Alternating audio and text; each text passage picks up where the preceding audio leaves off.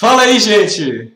Beleza? Começando agora mais um episódio de Quarentena Existencial, um programa onde eu converso com algumas pessoas sobre sua vida durante a quarentena, sobre esse período que circunda todos nós, como isso influenciou a vida dela e como isso está influenciando alguns aspectos da vida dela no passado e algumas projeções para o futuro.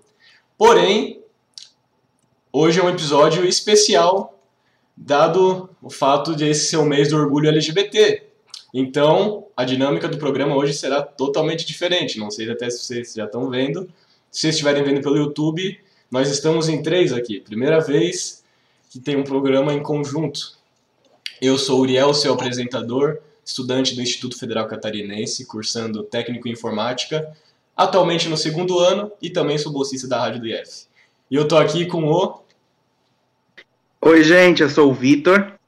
Eu sou mestrando em Linguística pela UFSC.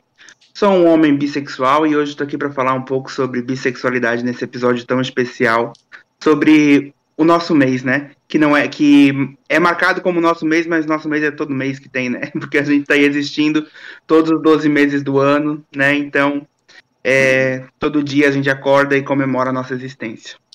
É isso aí. Eu estou aqui também com a Oi, eu sou a Jo. Tô aqui novamente. Gratidão, Uriel, pelo convite de voltar aqui. Tô muito feliz. É... Sou acadêmica de artes visuais pela FURB. Sou uma pessoa trans, não binária. E tô muito feliz em estar aqui para falar sobre esse tema aqui nesse, nessa rádio. Bem feliz mesmo. Gratidão, Uriel. E tô muito feliz de estar aqui dividindo espaço com o Vitor também. É verdade. Já conheço há tanto tempo. E é muito legal esse papo, porque o Vitor viu muito do meu processo e eu vi, vi muito do processo do Vitor, então vai ser um papo bem bacana. a gente está aqui para desmentir. Desmentir um outro caso, alguém fale mentira. Bom que vocês já se conhecem, né? Então não tem como mentir. Não tem como tentar esconder. E é verdade, segunda vez da Leone aqui.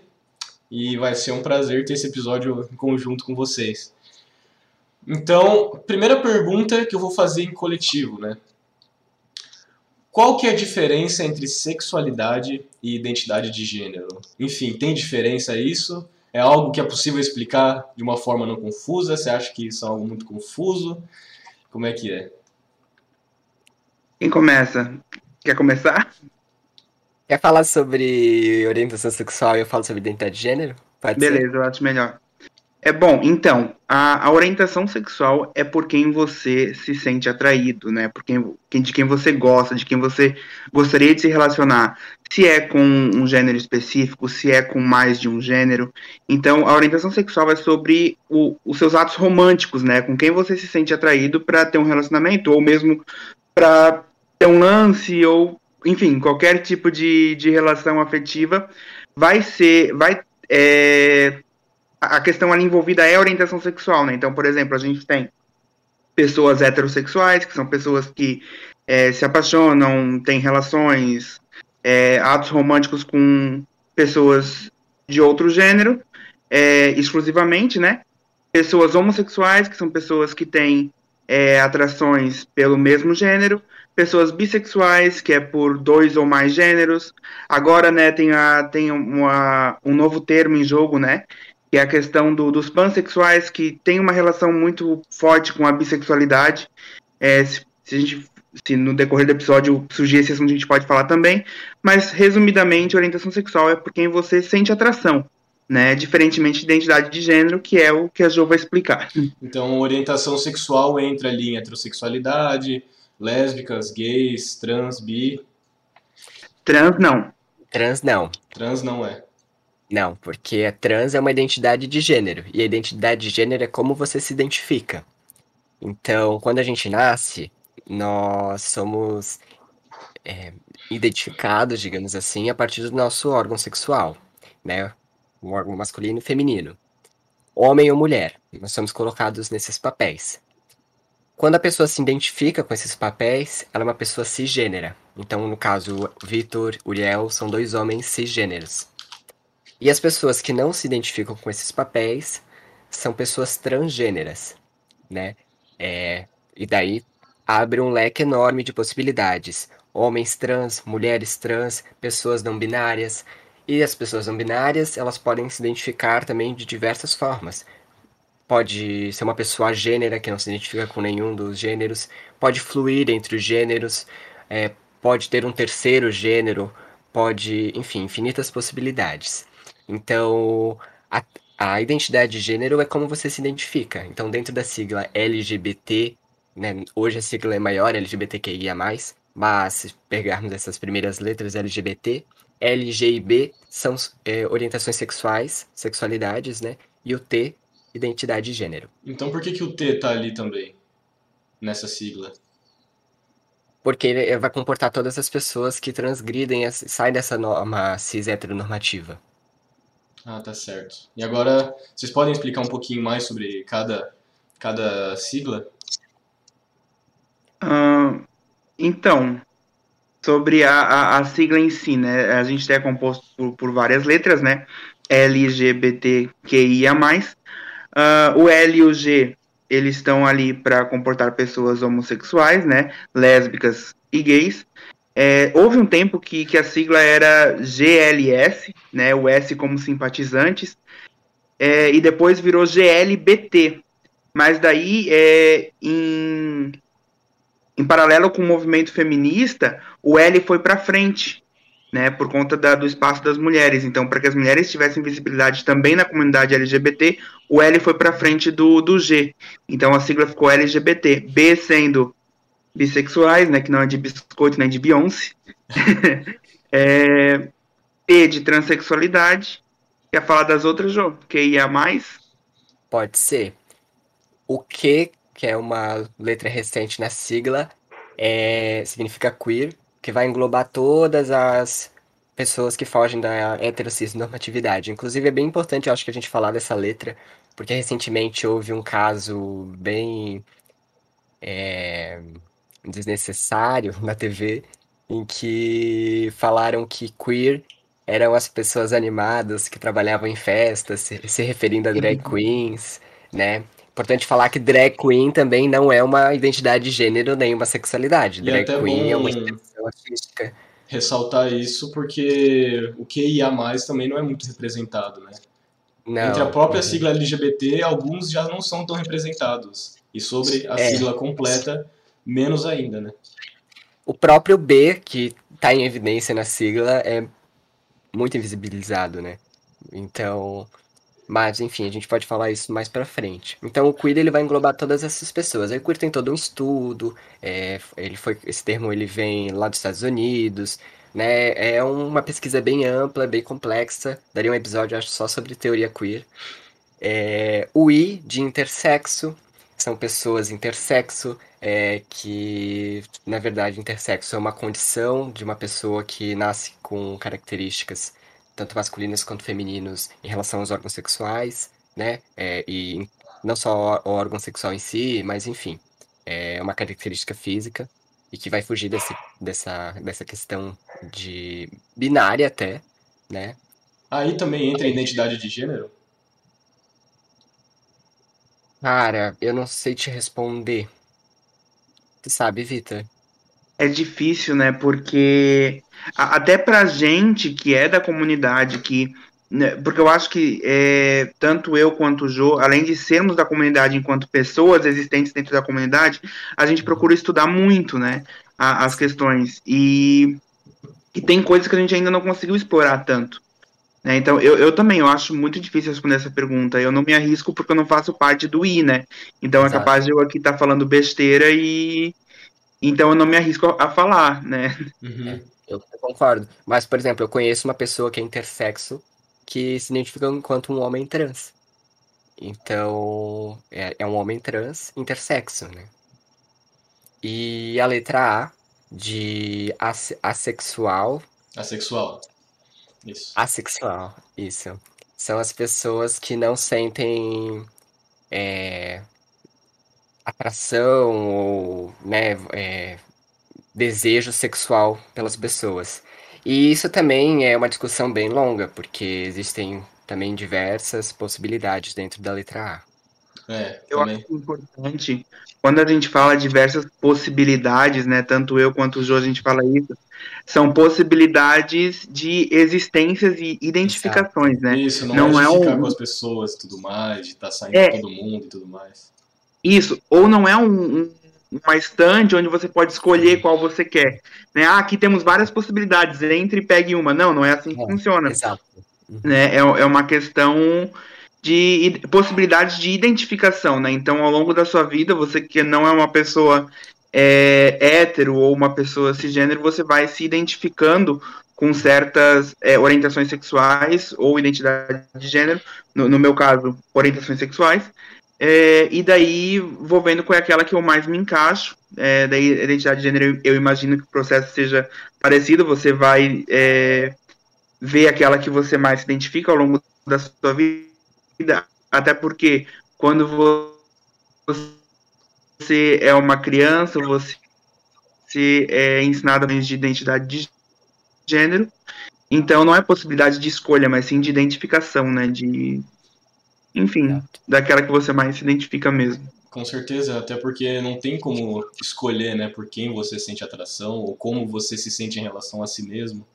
É até uma, uma discussão, né, que agora na adolescência, né, principalmente, acontece muito de garoto querer ficar com garoto, garoto querer ficar com garota, também para tentar se descobrir, né? E aí que também entra um tabu da bissexualidade, que a gente já vai falar daqui a pouco.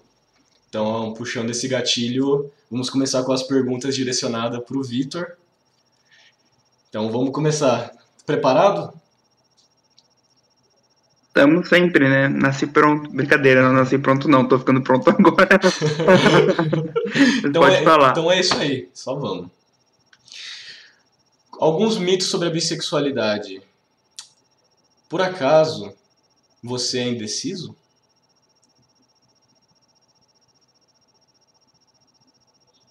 Se eu sou indeciso, eu, eu sou. Das vezes eu vou numa pizzaria, por exemplo, e não consigo escolher o sabor de pizza que eu quero. Então eu me considero uma pessoa indecisa. Mas, já que estamos aqui no episódio falando sobre bissexualidade, um dos mitos é que a bissexualidade se trata de uma pessoa é indecisa, né? Que não decidiu ainda se é uma pessoa hétero ou uma pessoa é, homossexual. O que acontece é, para muitas pessoas homossexuais, a bissexualidade é parte de um processo né? Isso não é geral, mas para muitas pessoas, é, as pessoas se identificam com a bissexualidade e depois descobrem que, ah, não, eu realmente gosto do mesmo gênero que eu apenas e foi um, um período onde eu estava é, me decidindo. Só que para nem todos é assim. Para alguns, como eu acredito muito que é o meu caso, a bissexualidade é o destino, é o ponto final, né? Onde você se encontra decidido a é, se relacionar tanto com homens quanto com mulheres. Enfim, é, eu, eu, não me considero uma pessoa indecisa na questão de, de sexualidade. Me considero indecisa em outros pontos, mas na questão de, de sexualidade não tô é, me decidindo se eu sou gay ou se eu sou hétero. Eu sou bissexual e essa é a minha decisão. Isso já foi algum motivo de conversa por, é, entre rodas de pessoas em que as pessoas te perguntaram, tá, mas tu realmente sente atração por homem, por mulher? Tu não sente atração só por um, só por outro? Já foi tema de conversa? Sim, já foi. Por quê? Porque é, se a gente procurar, por exemplo, assim, é, nas mídias, em livros, filmes, séries, hoje em dia está um pouco melhor o cenário, mas se a gente pegar o que a gente tem como cultura, como conhecimento, como informação, a bissexualidade ela não é tão explorada, né? Então muitas pessoas desconhecem sobre ela, né? É por isso que existem tantos mitos, eu acho, porque eu acho que existir mitos é sinônimo de que há desinformação. Mitos e medos uma... também, né? Muito medo em relação a se assumir bissexual. Sim, também tem. É, mas eu digo assim, isso já foi tema porque as pessoas realmente não entendem o assunto, não entendem como que, que a bissexualidade funciona, como que a bissexualidade opera.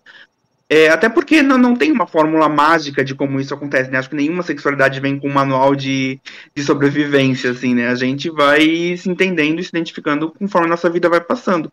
Mas isso já foi sim porque é, é geralmente, quando eu tô numa roda de conversas, ou, ou, uma roda de conversa, ou eu tô com amigos que gostam de, de, mulher, ou amigos que gostam de homem, enfim, mas gostam de um gênero só, né? É, enquanto eu, enquanto pessoa bissexual, é, me entendo como uma pessoa que pode se relacionar com ambos os gêneros. Então isso acaba sendo confuso para muitas pessoas. Então gera dúvida, às vezes fica um pouco desconfortável também o, o assunto, mas a depender da pessoa que está falando comigo, eu converso numa boa. É, porque tem gente que é, é inocência mesmo, né? Realmente, por não saber do assunto, quer saber disso. E por você ser bissexual, por acaso você sai pegando todo mundo na rua? Sai homem, mulher, você sai querendo beijar, sai a, a loucura assim? Porque tem muita gente que pensa nisso, né? Só porque você é bissexual, que você vê uma, um homem, uma mulher e já quer pular em cima, tudo mais. É, é então, é, não, né?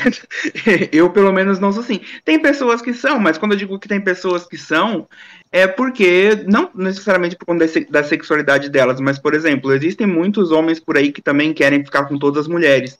Existem muitas mulheres por aí que querem ficar com todos os homens. Existem muitos homens gays que querem ficar com todos os homens. Mulheres lésbicas que querem ficar com todas as mulheres. E tudo bem, sabe?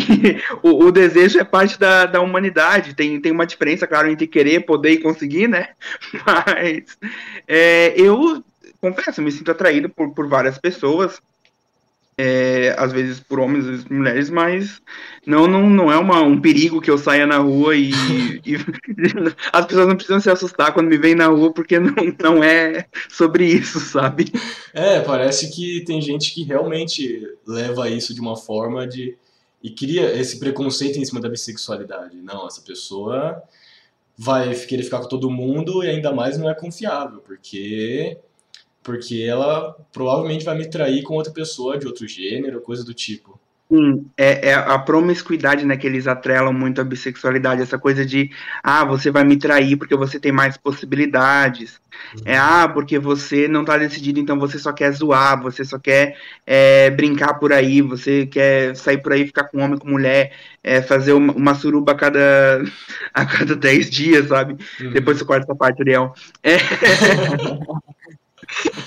Esqueci do protocolo. É, enfim. Não, mas é, as pessoas acham que você tá aqui pra zoar, que você tá aqui pra brincar.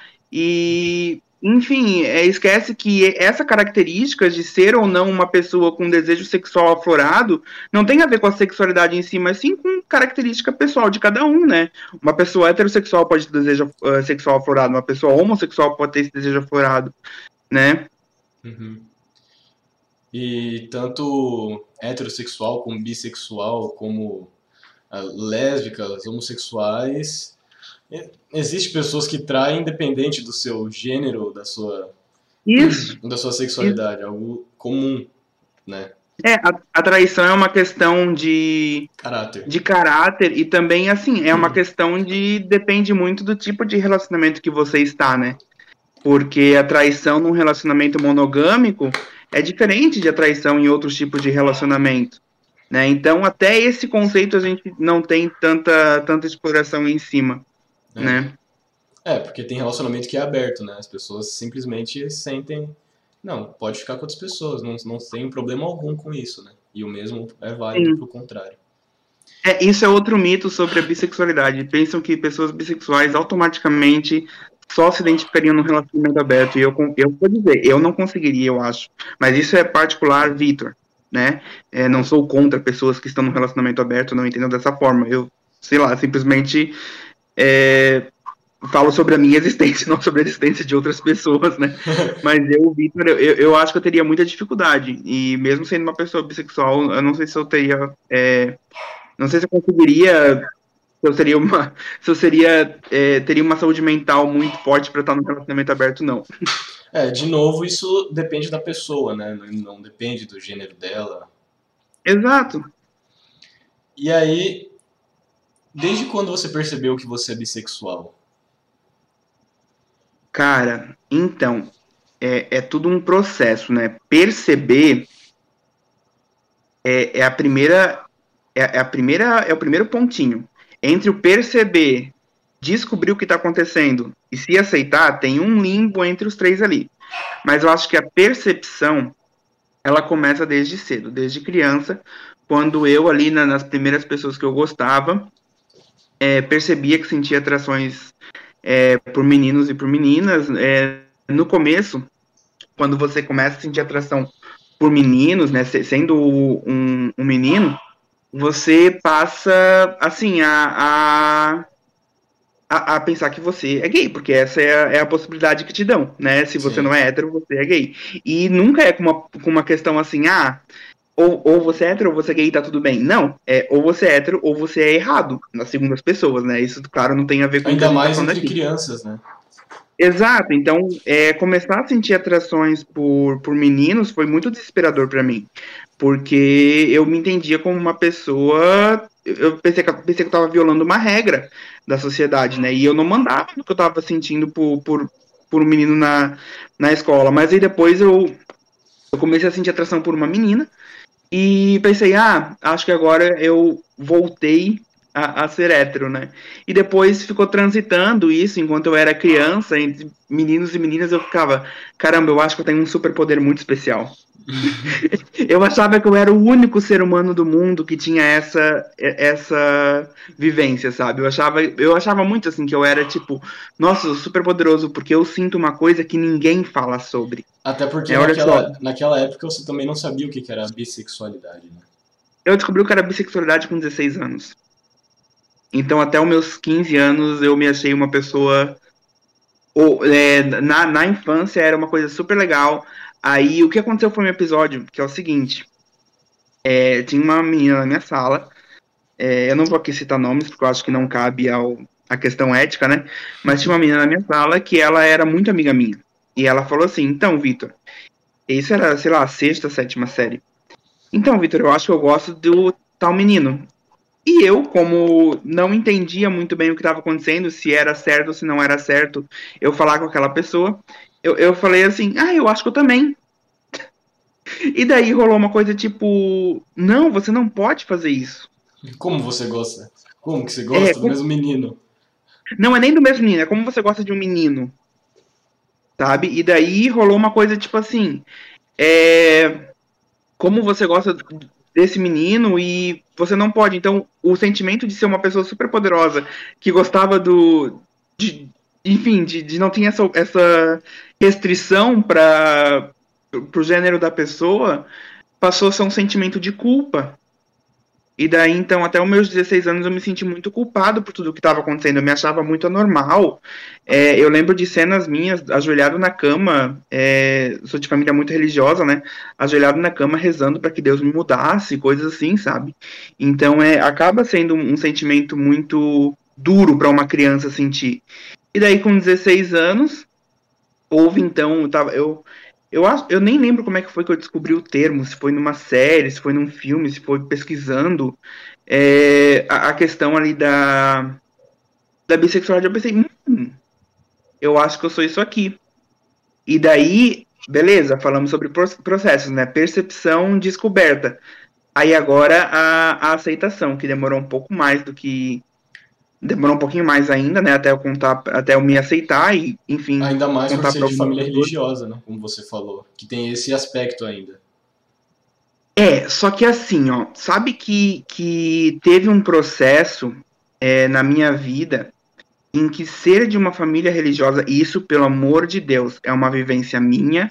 É, eu não sei como é na casa das pessoas que estão passando por isso agora, é, não, não conheço a vivência das outras pessoas, é uma vivência minha, mas por ser de uma família religiosa, sempre teve um discurso de que é, Deus te ama independente de tudo, sabe? Então, nunca, nunca houve assim um por conta da Bíblia você não pode ser isso. Qual, qual religião que é? Eu sou luterano. É, então, até inclusive grupos de jovens na minha adolescência me fortaleceram muito. Foi um dos lugares onde eu me senti acolhido, né, dentro da, da igreja.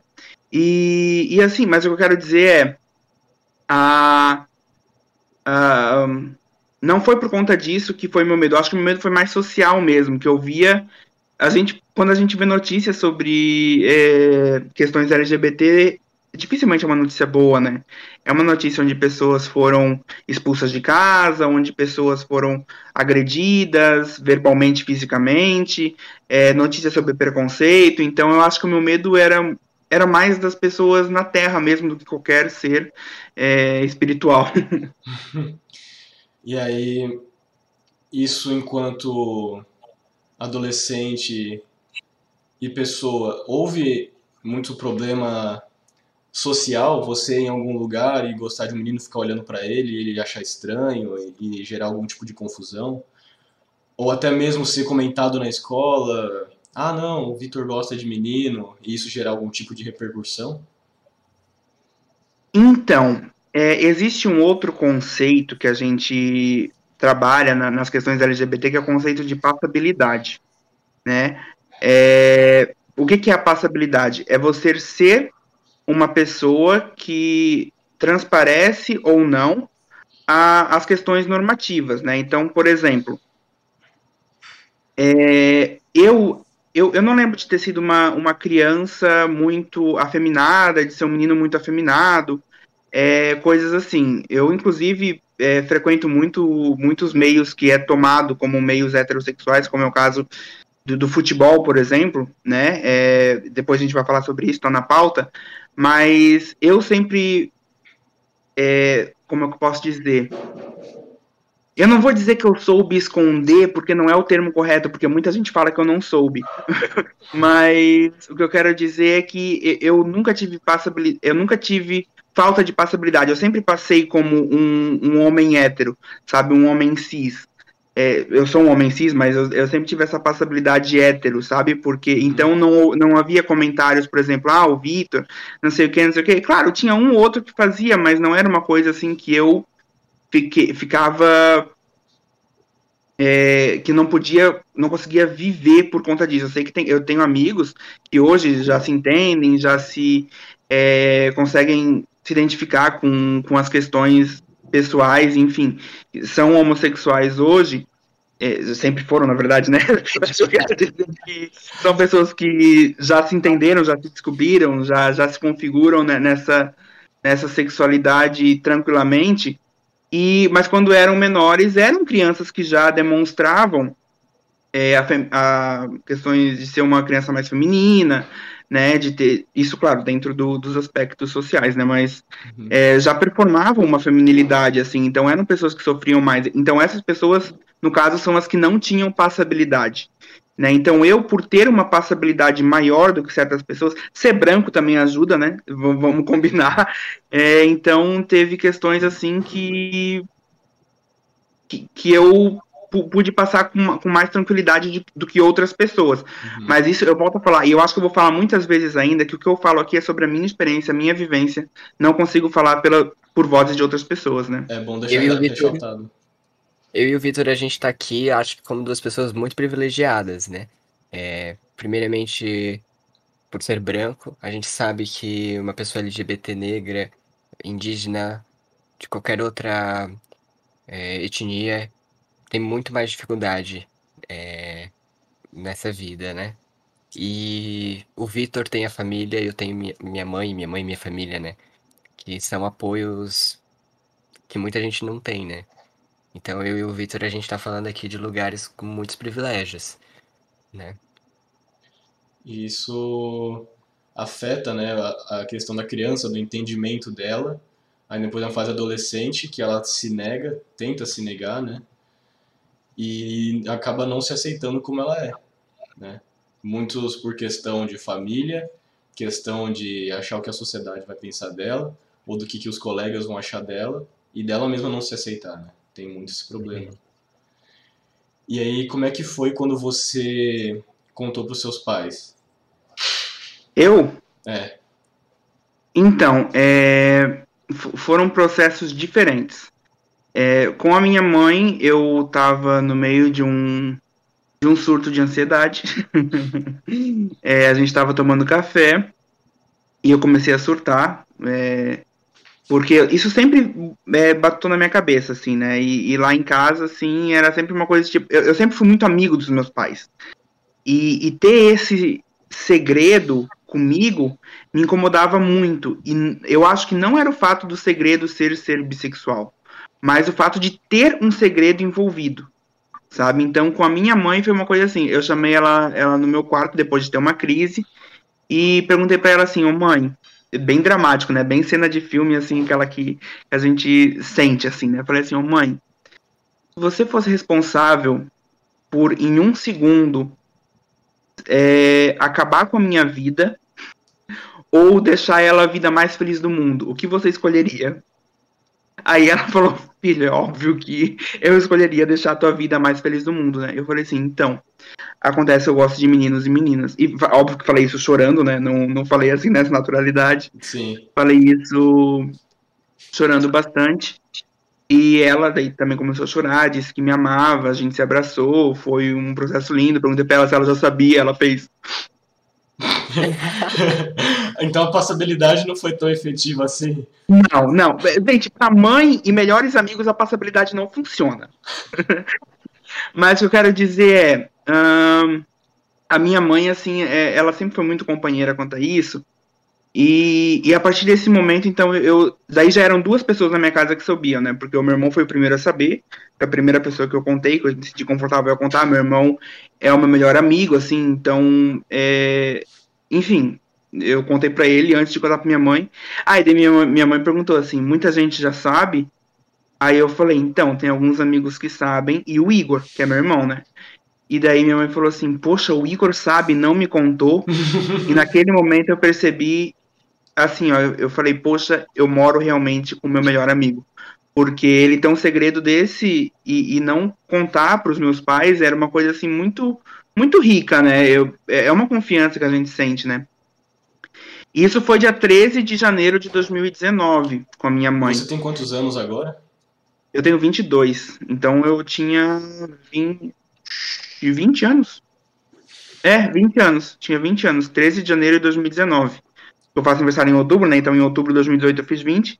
13 de janeiro eu fiz. Eu, eu contei pra minha mãe e tal. E daí comecei um processo de terapia no mesmo ano, porque eu queria contar pro meu pai. E eu imaginava que seria um processo difícil. E eu digo imaginava porque não foi. Até porque é... você, você falou que na sua casa é, e a religião que vocês tinham era que Deus amava todos, independente de qualquer coisa. Isso, é. Hoje em dia a gente até, até assim tem conversa sobre esses, esses tradicionalismos religiosos, assim, a gente debate sobre isso lá em casa, né?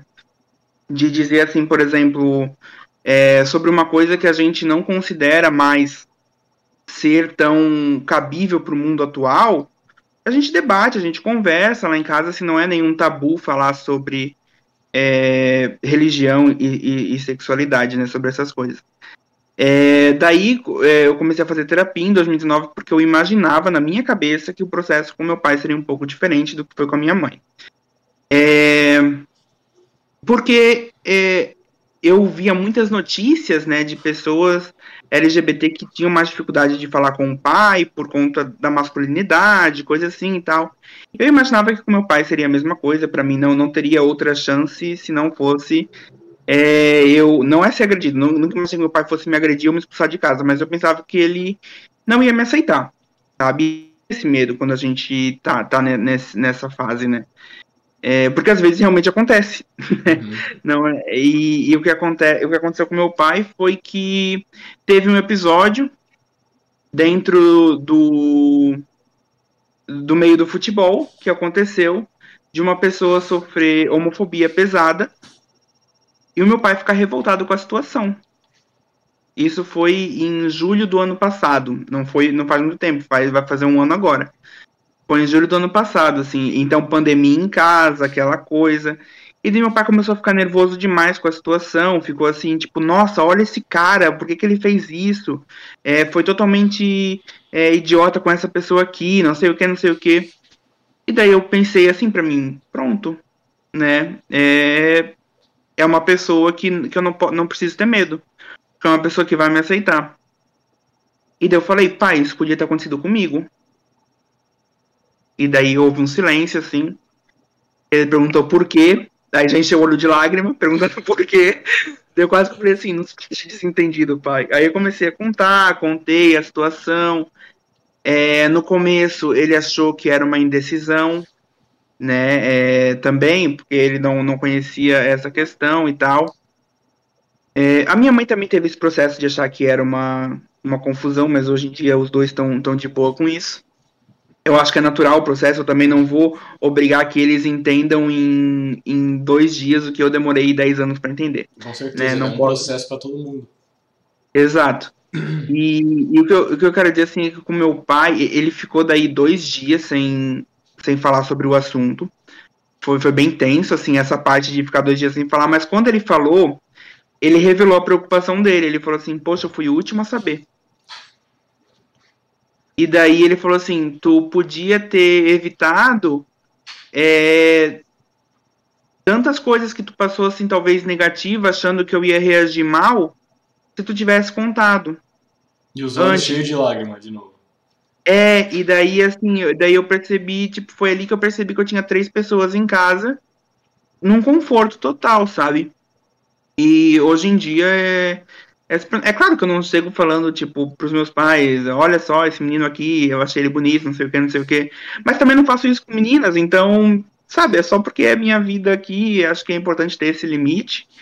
É, somos muito amigos, a gente conversa muito sobre muita coisa, não é mais tabu falar sobre isso é, com eles, mas né, é, foi um processo assim que, que demorou a acontecer, né? É, e aconteceu de uma forma totalmente diferente da que eu esperava. E Isso, eu sou muito grato por isso, assim, porque e grato e também às vezes me sinto um pouco culpado por ter em um momento passado pela minha cabeça algo é, negativo a esse respeito, sabe? É, mas enfim, aconteceu e foi bom. E aí, como é que foi você se sentir protegido em casa? Como tendo a família, né, esse pilar tão importante da vida, te apoiando 100%. Tipo, filho, seja feliz. Quando a gente tem um apoio dentro de casa, significa que a gente pode viver tranquilamente fora de casa. Eu acho. E saber que eu tinha o apoio da minha família foi muito confortável. Porque eu não tinha mais aquele medo de estar numa festa, alguém ver alguma coisa e contar para os meus pais. Não tinha mais. é, é, Era uma, e e sabia que se acontecesse alguma coisa, algum ato de violência fora de casa, eu poderia voltar para casa e falar, foi assim, assim, assado. Sabe? Então, é, ter o apoio dentro de casa, eu acho que é um escudo muito, muito, muito forte para a pessoa LGBT. Eu acho que assim, ó, é, o apoio familiar é o que deixa, às vezes, muitos é, pais, irmãos, enfim, têm medo do que a sociedade vai pensar, né? É, não, ah, daí rola aquele discurso, não é por você, é pela sociedade. Não tenho, eu não tenho nada contra a sua sexualidade, mas eu tenho medo que você sofra na rua. E eu sempre penso da seguinte forma, é claro, é um medo legítimo, não vou tirar, tirar Hum. a, a questão desse medo porque ele existe, e é bom que ele exista, porque realmente a rua não é segura como é no- a nossa casa, né? Só que quando a gente tem segurança em casa, a gente arruma uma força imensa pra sair na rua e falar, bater no peito e falar assim: ninguém me detona porque eu tenho pessoas comigo e pessoas que importam de verdade. Eu sempre digo que se eu, eu posso levar um soco, posso apanhar na rua, que eu, eu voltaria pra casa e ainda teria um abraço. E isso é muito confortável de saber que a gente tem esse apoio, sabe? Ah, eu acho linda a história do Vitor. Tô aqui, eu olho cheio de lágrimas agora. Porque os pais do Vitor foram. São pessoas incríveis, né? E a minha história é um pouco diferente, um pouco mais complexa.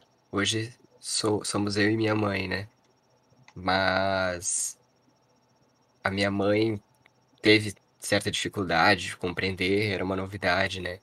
Mas ela aprendeu, né? Aprendeu, porque o discurso dela sempre foi: eu tenho medo de- da rua, eu tenho medo do mundo, né? E ela aprendeu ser o, ser o, o, que, o- o abraço que o mundo não pode me dar, sabe? Ser o, aquilo que o mundo não pode me oferecer. O abraço, o conforto. Então, o apoio da família. Nossa, eu- depois eu já passei por tanta coisa assim na rua que eu soube lidar de uma forma muito melhor, sabe? Saber que eu tinha alguém comigo. Que assim que você E- chegasse e- em casa, tava tudo certo. E rola uma coisa assim, ó, tipo. Ah, eu, eu penso essa coisa, ah, mas dane-se, meus pais já sabem.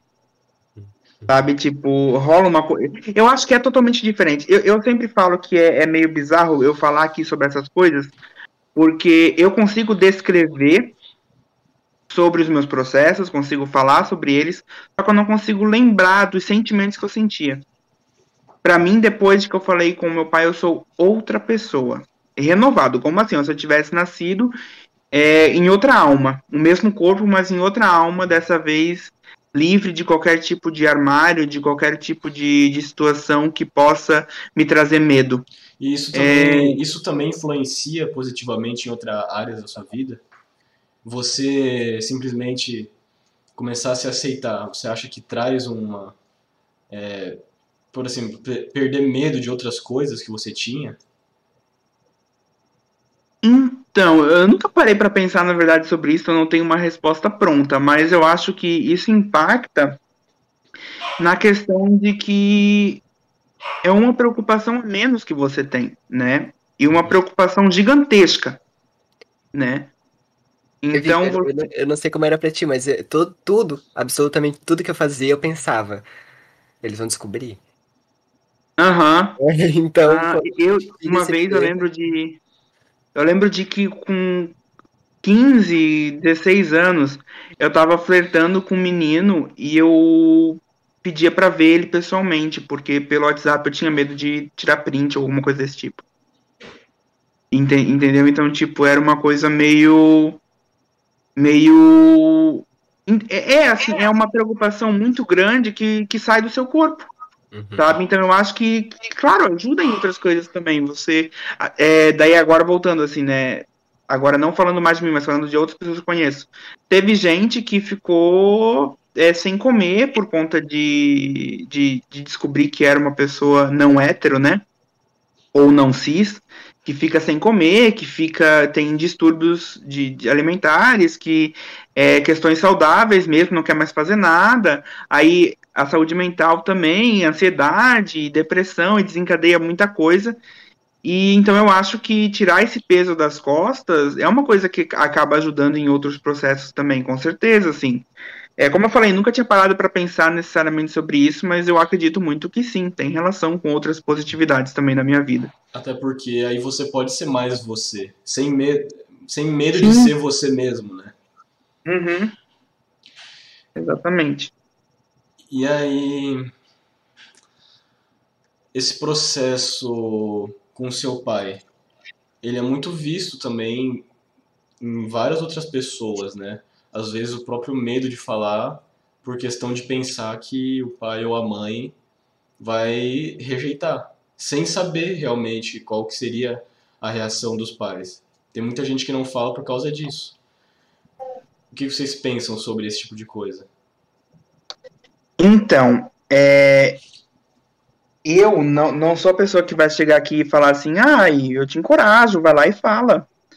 Sabe? Porque são situações completamente diferentes. Eu, o que eu recomendo assim mesmo é identificar pistas. Então, o que aconteceu? Eu identifiquei pistas de que meu pai era uma pessoa tranquila de conversar sobre esse assunto. Meu pai é tranquilo para conversar sobre tudo, na verdade. É uma pessoa que eu converso sobre qualquer coisa. Mas sobre esse assunto eu não, eu não sabia qual é que era, ou como é que ia ser o tratamento. É, mas daí, quando eu percebi que ele ficou revoltado com uma situação, eu entendi que ele era uma pessoa tranquila para conversar sobre isso também. E daí eu pensei, ah, beleza, né? Vamos, vamos conversar aqui. Então eu, eu recomendo que, que entendam as pistas que, que os pais dão, né? É, se você sabe que o seu pai é contra, que seu pai quer que as pessoas que têm a mesma prática afetiva que você não existam, aí eu acho que é, é, é muito perigoso, né? Muito arriscado. É, mas se você percebe, por exemplo, comportamentos mais saudáveis na, nessas, na cabeça dos seus pais, eu acho que vale a pena começar uh, tanto a, a, entender as pistas que eles dão, quanto a começar talvez dar pistas para eles também, né? Porque às vezes rola uma coisa assim, é que, que seus pais sabem só que eles não querem conversar com você sobre isso, porque eles querem esperar o seu tempo. E você, acidentalmente, está esperando o tempo deles também. Sabe? Então acontece de ficar os dois ali empacados pelo, pelo tempo e, e, isso acaba acontecendo. Então, eu não recomendo que as pessoas cheguem, ah, gente, então, agora depois de ouvir esse programa aqui, vocês vão lá, conversem com seus pais e vai dar tudo não certo. Façam não isso. Não façam é, eu isso. Não, é, não, eu, eu não tenho essa irresponsabilidade de falar para as pessoas de, se assumirem para a família sem conhecer a família dessas pessoas, né? É, então, eu acho que que assim, eu, é uma coisa que eu vejo assim, quando for o tempo, quando for a hora, você vai sentir. É, é um sentimento que bate. É, é uma, sabe aquela coisa, aquela coragem de 20 segundos? Aquela coisa que você faria qualquer coisa nesses 10 segundos é agora. agora ou nunca. É agora ou nunca. É, é, e daí você faz. Uhum. E daí foi assim que aconteceu comigo, pelo menos. É claro que processos são diferentes, né? É, às vezes algumas pessoas mandam mensagem é, e falam: Ah, como é que eu faço para conversar com os meus pais? É muito difícil, porque a gente não sabe a vivência da pessoa, não sabe a realidade que ela vive. E tem muitas pessoas que correm risco de vida, né? A gente vê aí inúmeros casos de pais que acabam assassinando os próprios filhos, é, enfim, expulsando de casa, né? Existe, meu, muitos casos é, falando sobre transexualidade, né, de pessoas trans que vão morar na rua com 15, 16 anos por, por conta disso, da, da não aceitação dos pais, né? Mas, assim, eu, eu, eu falo por mim, meus pais não foram as, as primeiras pessoas a saber. Eu tinha amigos, eu tinha até familiares, então eu tinha um apoio fora de casa, né? E. É, o Vitor era. Nossa, meu, era meu tudo, assim. Eu acho que um processo também foi você ter comentado lá no teatro, né?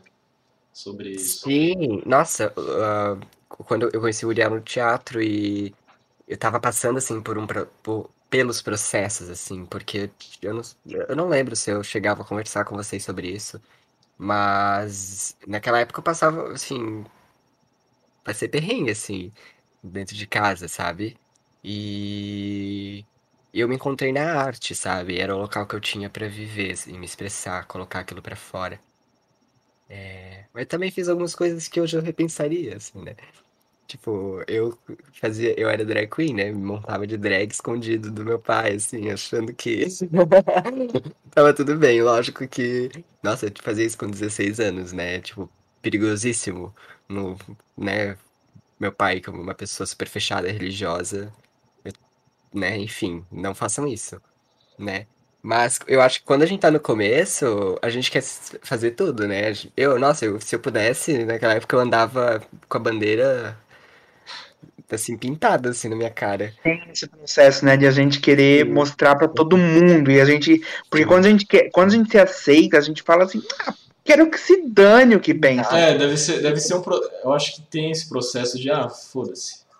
Quero mais que todo mundo saiba. A minha mãe, a minha mãe teve uma fase bem gay, assim, quando ela passou a me aceitar, porque assim, ela foi, também foi um processo, né? Ela sempre foi um apoio, mas ela não, não hoje, nossa, ela já foi em parada LGBT comigo, é, ela, eu posso depois comentar do coletivo de famílias com pessoas LGBT que ela foi uma das fundadoras aqui em Brusque, mas ela não foi sempre assim, minha mãe também teve um processo. E a minha mãe, no momento assim que ela despertou, digamos assim, ela também teve essa fase. Ela, até hoje, assim, tudo que ela vê que tem três cores ou mais, ela compra, porque ela acha que é a bandeira LGBT, assim, é uma Chega, fofa. Chegava né? nos amigos e falava, meu filho, sim, meu filho sim, é. eu, eu acho que tem, eu tive esse processo com com amigos, assim, sabe? É de, de querer, assim, às vezes, também ter a fase do, do querer mostrar para todo mundo. É, só que daí geralmente tem a questão do quê? Tem a questão de que quando eles estão nessa fase, você já não tá mais. Uhum. Aí você tá numa fase, tipo, tão. Ai, sim, é uma parte de mim, beleza, sabe? Não precisa ficar aí falando sobre isso o tempo todo. Eu não sei se tu teve isso, assim, mas eu, eu, eu primeiro me assumi gay, depois que fui me descobrir trans, né? E na época que eu me assumi gay, o, o, principalmente as meninas, amigas, ainda tinham muito aquele estereótipo, né? Ai, eu era exatamente a mesma pessoa, assim. Do nada, do nada o Leone se tornou o melhor amigo de todas elas. maquiador, eu, é, eu queria, né, era pra, pra fazer compra. É até engraçado, porque no dia anterior eu não sabia nenhuma dessas habilidades, né? Sim, é, eu, eu não tive esse processo porque eu tive o processo, tipo. Eu, nunca, eu nunca me assumi gay. Eu nunca tive esse. Eu, pra mim, um dia achei, mas quando eu comecei a falar sobre isso, sempre foi e continua sendo questões de bissexualidade, sabe? Então, para mim é muito. É, daí, o processo que rola é tipo: a, a, coisa que rola não é um você vai me maquiar. A pergunta que rola é: hã? é, hoje mudou. Hoje comigo é assim também. É, é sim, a, a, transexualidade, né? Ainda mais a não binariedade que tá, que foge né, do, do binarismo ali. É, mas enfim, é, rola assim, o que rolou comigo de estereótipo foi tipo. Uh, ai, vamos sair, vamos pegar o mesmo cara. Sabe? Tipo. Não, tu tem um gosto baita ruim, sabe? Já te, convid, já te convidaram para fazer alguma coisa diferenciada por causa disso? Não. Não. Mas eu já quis, brincadeira. A gostos Mas gostos. estão abertos. É, gente. Possibilidades. Então, eu entrego o meu currículo aí para quem quiser. Brincadeira. Depois que a gente vê Elite, a gente fica com umas. A gente começa a pensar em algumas questões. Se alguém quiser, segue lá. Vitor. Ai, gente. Mas, Mas ó, já chegou a, por exemplo, assim, ó. É, porque no meu Instagram eu falo sobre linguística, né? Eu falo sobre o que eu estudo, é um Instagram acadêmico, divulgação científica e tal. Às vezes rola de eu falar um pouco sobre, sobre essas questões de bissexualidade também. Mas não é o foco que eu trago para o Instagram, né? É, assim como eu também às vezes trago sobre gordofobia e não é o foco que eu trago lá. Eu, eu falo sobre as coisas porque eu sou gordo e bissexual, né? Mas, por exemplo, uh, teve uma vez que eu acho que foi quando o, o Lucas e o Gilberto no Big Brother é, deram aquele beijo, o Lucas falou sobre bissexualidade, foi a primeira vez, eu acho, que eu vi a bissexualidade sendo comentada com tanta com tanta fervor, assim, realmente estava, as pessoas que não sabiam sobre o assunto estavam falando sobre o assunto.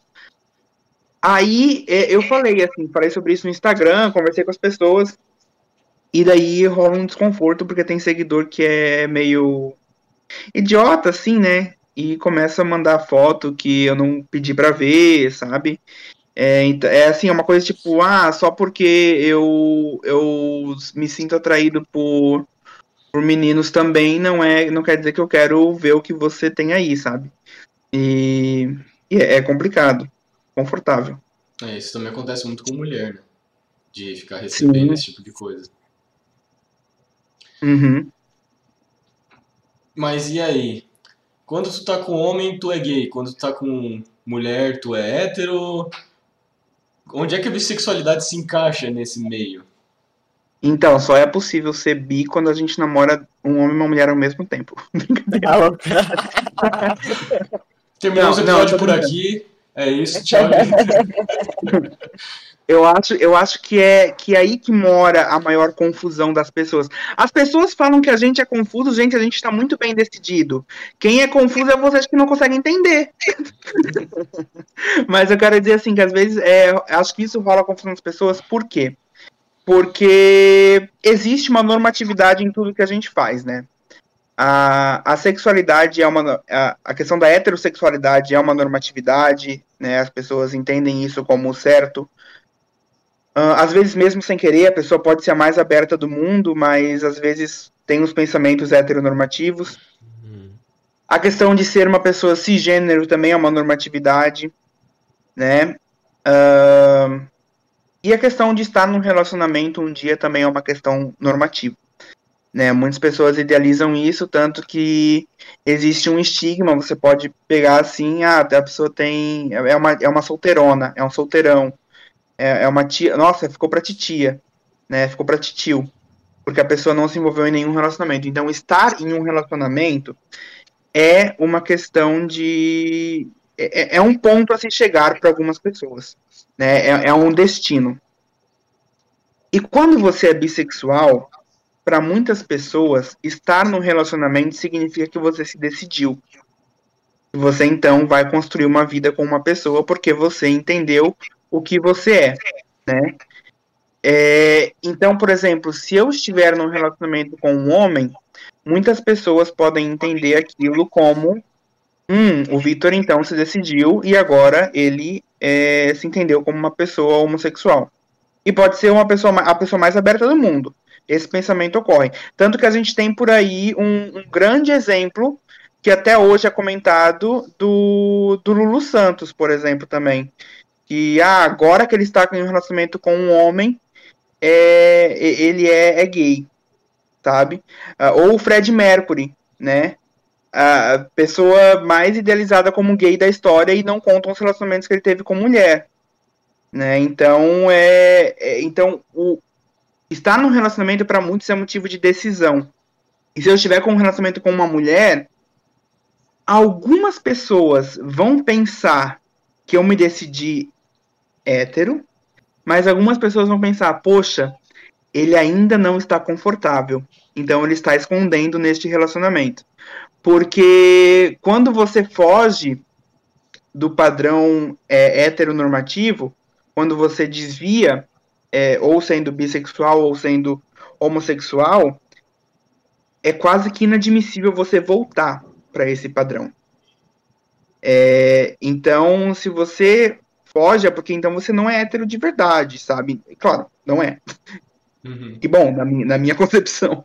Mas o que eu quero dizer é, é, as, as pessoas pensam assim, ah, então se ele tá com uma mulher é porque ele ainda não se decidiu, porque a bissexualidade para muita gente é um processo de decisão, é um processo para você decidir o que você tá querendo. E daí, estar no relacionamento significa o quê? Para muitas pessoas, isso não só para bissexuais, mas se a gente pegar música, por exemplo, por aí, até é, voltadas para o ambiente hétero, ah, agora eu sosseguei, né? Sosseguei da, da vida de balada, sosseguei da, de, dessa coisa de ficar com todo mundo, porque agora eu estou com uma pessoa. Então, é, é meio que até um, um por, por, conta da bissexualidade ter essa atrelação com a promiscuidade, né, ser atrelada à, à promiscuidade, muita gente pensa que estar tá num relacionamento é o ponto final, sabe? Então, ah, aqui é sua decisão, você decidiu sair dessa vida confusa para então se relacionar com uma pessoa assim. E isso acaba sendo muito desconfortável, porque é, isso faz com que pessoas bissexuais tenham que sair do armário várias vezes, né? É, então, quando você tiver com um homem, você vai ter que. Na verdade, assim, né, tem pessoas que cagam para isso. Ah, estão falando aí que eu sou gay, beleza? Aí eu dei pra você namorar uma mulher, ah, tô falando que eu sou hétero ou que eu sou indeciso. Ah, fechou aqui, um grande abraço. Mas tem pessoas não, tem pessoas que se importam bastante com, com a questão de, de, de falar, né? Não, eu sou uma pessoa bissexual e agora eu estou num relacionamento com um homem, mas é, posso estar num relacionamento com mulher. E daí também, às vezes, é difícil falar com o companheiro, com a companheira, porque é, rola esse negócio de, ah, você tem é, mais chances de me trair, não sei o que, não sei o que. Aí quando você tá solteiro também pensa que você tem mais chance com as pessoas, mas também é mais chance de levar fora e ninguém conta isso. não, tô brincando, desviei um pouco, mas o que eu quero dizer é que tem essa, essa ideia de que o relacionamento é uma decisão final, sabe? E não, não, o relacionamento, é, como eu falei, para alguns a bissexualidade pode sim ser um processo, assim como a, a assumir a homossexualidade foi um processo para Jo, né? É, mas isso não invalida nem a bissexualidade nem a homossexualidade, porque são sexualidades legítimas, né? Uhum. É, e, e essa é a questão, assim. Às vezes eu acho que é tão fácil as pessoas simplesmente entenderem que todos, cada ser humano é, é ao mesmo tempo tem a sua singularidade e a sua pluralidade. É, é, acho que é tão fácil as pessoas entenderem isso e as pessoas acabam se preocupando demais com a vida das pessoas e geram esse tipo de confusão, sabe? De achar, por exemplo, nossa, olha lá, ele, agora ele tá com um homem, agora ele tá com uma mulher. Tipo, e daí, sabe? Quem, quem tá feliz ou quem tá infeliz sou eu, deixa eu aqui me resolver comigo mesmo, sabe? E, e essa questão é, é, é, bastante debatida, assim, porque é, a, as possibilidades, a, a, a relação homoafetiva, é claro que durante muito tempo, e ela ainda é pouco aceita, né, a relação homoafetiva ela é pouco aceita, mas ela é um padrão que, que ocorre, que as pessoas olham e entendem, tipo, ah, olha ali, ele tá com, com um homem, então ele é gay. Mas não passa pelas pessoas a bissexualidade, sabe? E é isso que é, que é muito complicado. Assim, Entra entender. naquele ponto de que a gente, querendo ou não, vive num mundo onde é sim ou não. Não pode ser sim e não ao mesmo tempo. É, é, pode, pode entrar nesse aspecto, mas ao mesmo tempo daí me bate outra reflexão. Por que, que a gente a bissexualidade um meio termo? Por que, que a gente não pode falar, tipo, não, a bissexualidade também é um sim? Sabe, tipo. Porque a gente vive no mundo binário porque a gente vive num mundo binário, e daí entra também a questão da, da Jo ali que se encontra nesse, entre muitas aspas, meio termo, né? Ou até mesmo acham que nem tá aí, né? Não tá nem no sim, nem no não, nem no meio, nem pra esquerda, é. nem pra direita. Sim. É, todo esse processo, e muita gente também não tenta entender, né? O que que é, o que que é ser bi, o que, que é ser lésbico, o que, que é ser gay. É, e também é assim, é, eu acho que, que também a gente já passou um pouco do tempo das. Ah, as pessoas precisam entender o que, que é. Claro, a gente fala para quem quer entender, mas a gente não está obrigando ninguém a entender a, o que, que é a minha letra, não está obrigando ninguém a sentar e estudar sobre a, a, sigla que faz parte da minha comunidade, sabe? A gente está aqui só buscando por, por uma simples questão de tipo, beleza, eu quero ir comprar um pão na padaria e não quero que me parem e perguntem se eu tenho transado com homens ou mulheres sabe? Tipo, eu, não, eu quero que, que me vejam comprando uma coisa no mercado e não parem para perguntar, tipo assim, hum, vai convidar quem para tua casa hoje? Eu, eu, só quero ter uma vida normal, sabe? Eu não quero que você é, é, comece a estudar sobre a questão da bissexualidade e, e faça uma parada na, na minha rua. Não quero isso, sabe? Eu quero só, sei lá, é, andar na rua sem ter medo de levar um soco uma coisa básica, sabe? Eu acho. Só ser você. É, é isso. Eu não quero que as pessoas venham aqui e me relatem, né, assuntos que, que eu gosto de estudar. Né, eu, eu curto pra caramba estudar sobre questões bissexuais, sobre LGBT, eu gosto muito, porque faz parte da minha comunidade. Assim como tem pessoas que gostam de estudar física, tem pessoas que gostam de estudar matemática, tem pessoas que gostam de estudar biologia. Sei lá, é um assunto, você não é, não é obrigado a me entender mas é, eu exijo que você me respeite, sabe? Eu exijo que, que, que, eu, que, eu, que a gente converse e eu não precise ficar desconfortável nessa conversa, porque em nenhum momento eu vou fazer você ficar desconfortável, sabe? Eu acho que isso entra também um pouco no processo de normalizar, né? As pessoas acharem que para normalizar elas têm que deixar muito em evidência ou até mesmo não. Então vamos defender totalmente seus direitos, vamos, vamos à frente, vamos falar sobre isso. Mas normalizar seria justamente você ser parado na rua e ao invés de a pessoa perguntar, ah, tu é bi? A pessoa perguntar, e aí, como é que vai o seu dia? É, e, e tipo assim, é, isso gera um debate bem grande, porque é, pela questão da nossa invisibilidade enquanto comunidade LGBT, a gente enxerga a importância de falar sobre isso. E então não é uma coisa assim que a gente vai, ah, vamos parar de falar sobre o assunto porque para as pessoas tratarem a gente com, com normalidade. Não, a gente tem que falar porque ainda não está normal porque a gente ainda não é visto com esse, com esse rótulo de normatividade. A gente ainda é visto como a, a curva, a exceção, a minoria, a, aquele grupo, né? Então a gente sim tem que falar sobre isso, só que ao mesmo tempo eu não sou é, resumido a isso, sabe? Eu uhum. tenho muitas outras, é, eu sei falar sobre muitos outros assuntos, sabe? E, e é essa questão às vezes que que pega também, assim, é...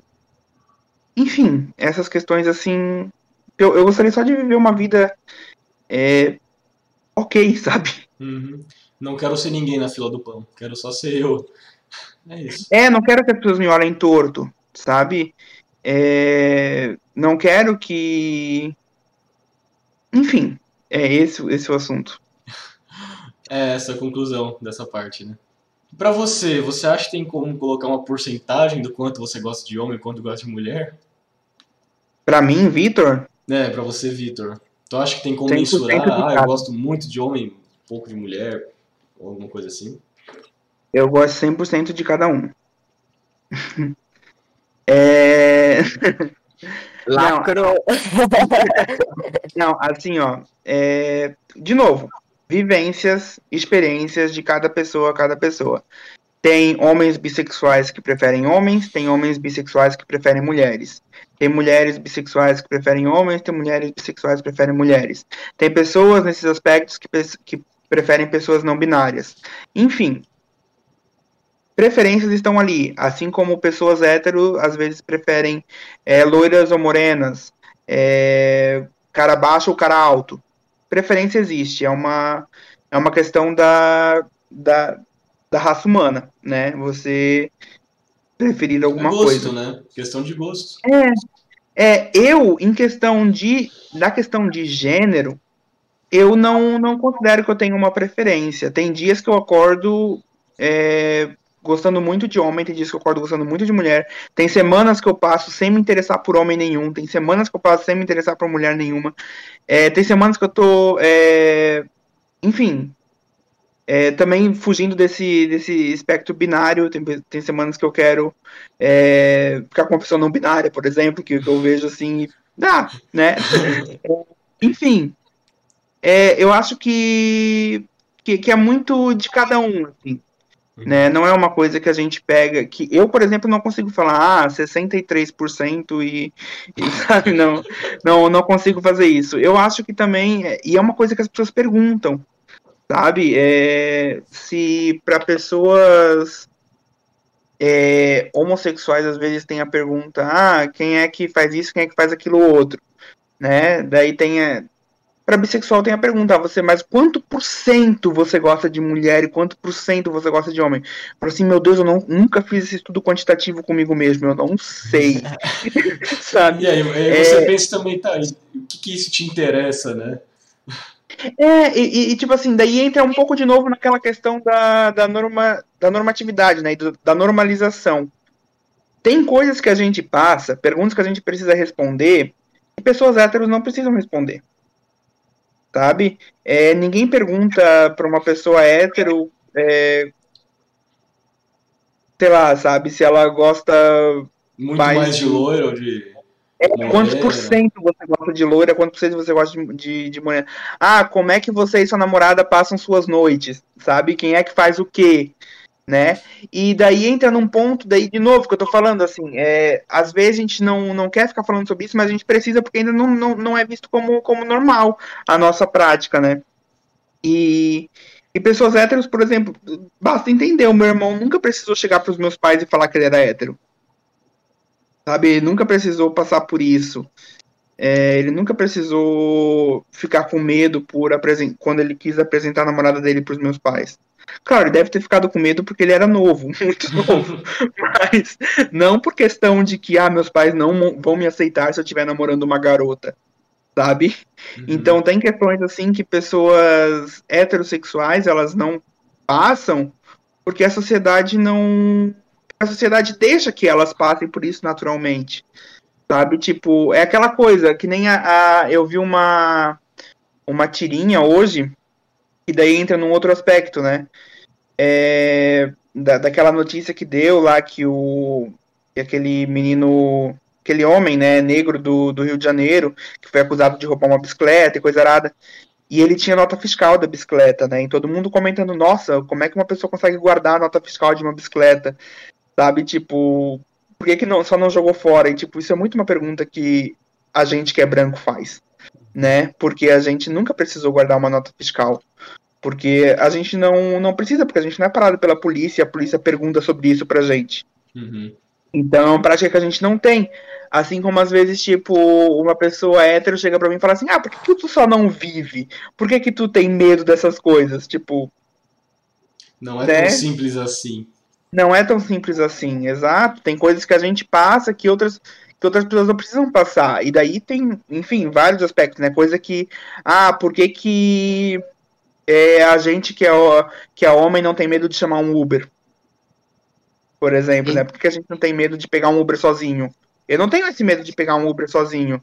Mas se for uma amiga minha, ela vai falar assim, Vitor, a, a, placa do Uber é tal, tal, tal, eu tô assim, assim, assim, passa, eu tô te passando a localização para tu me rastrear.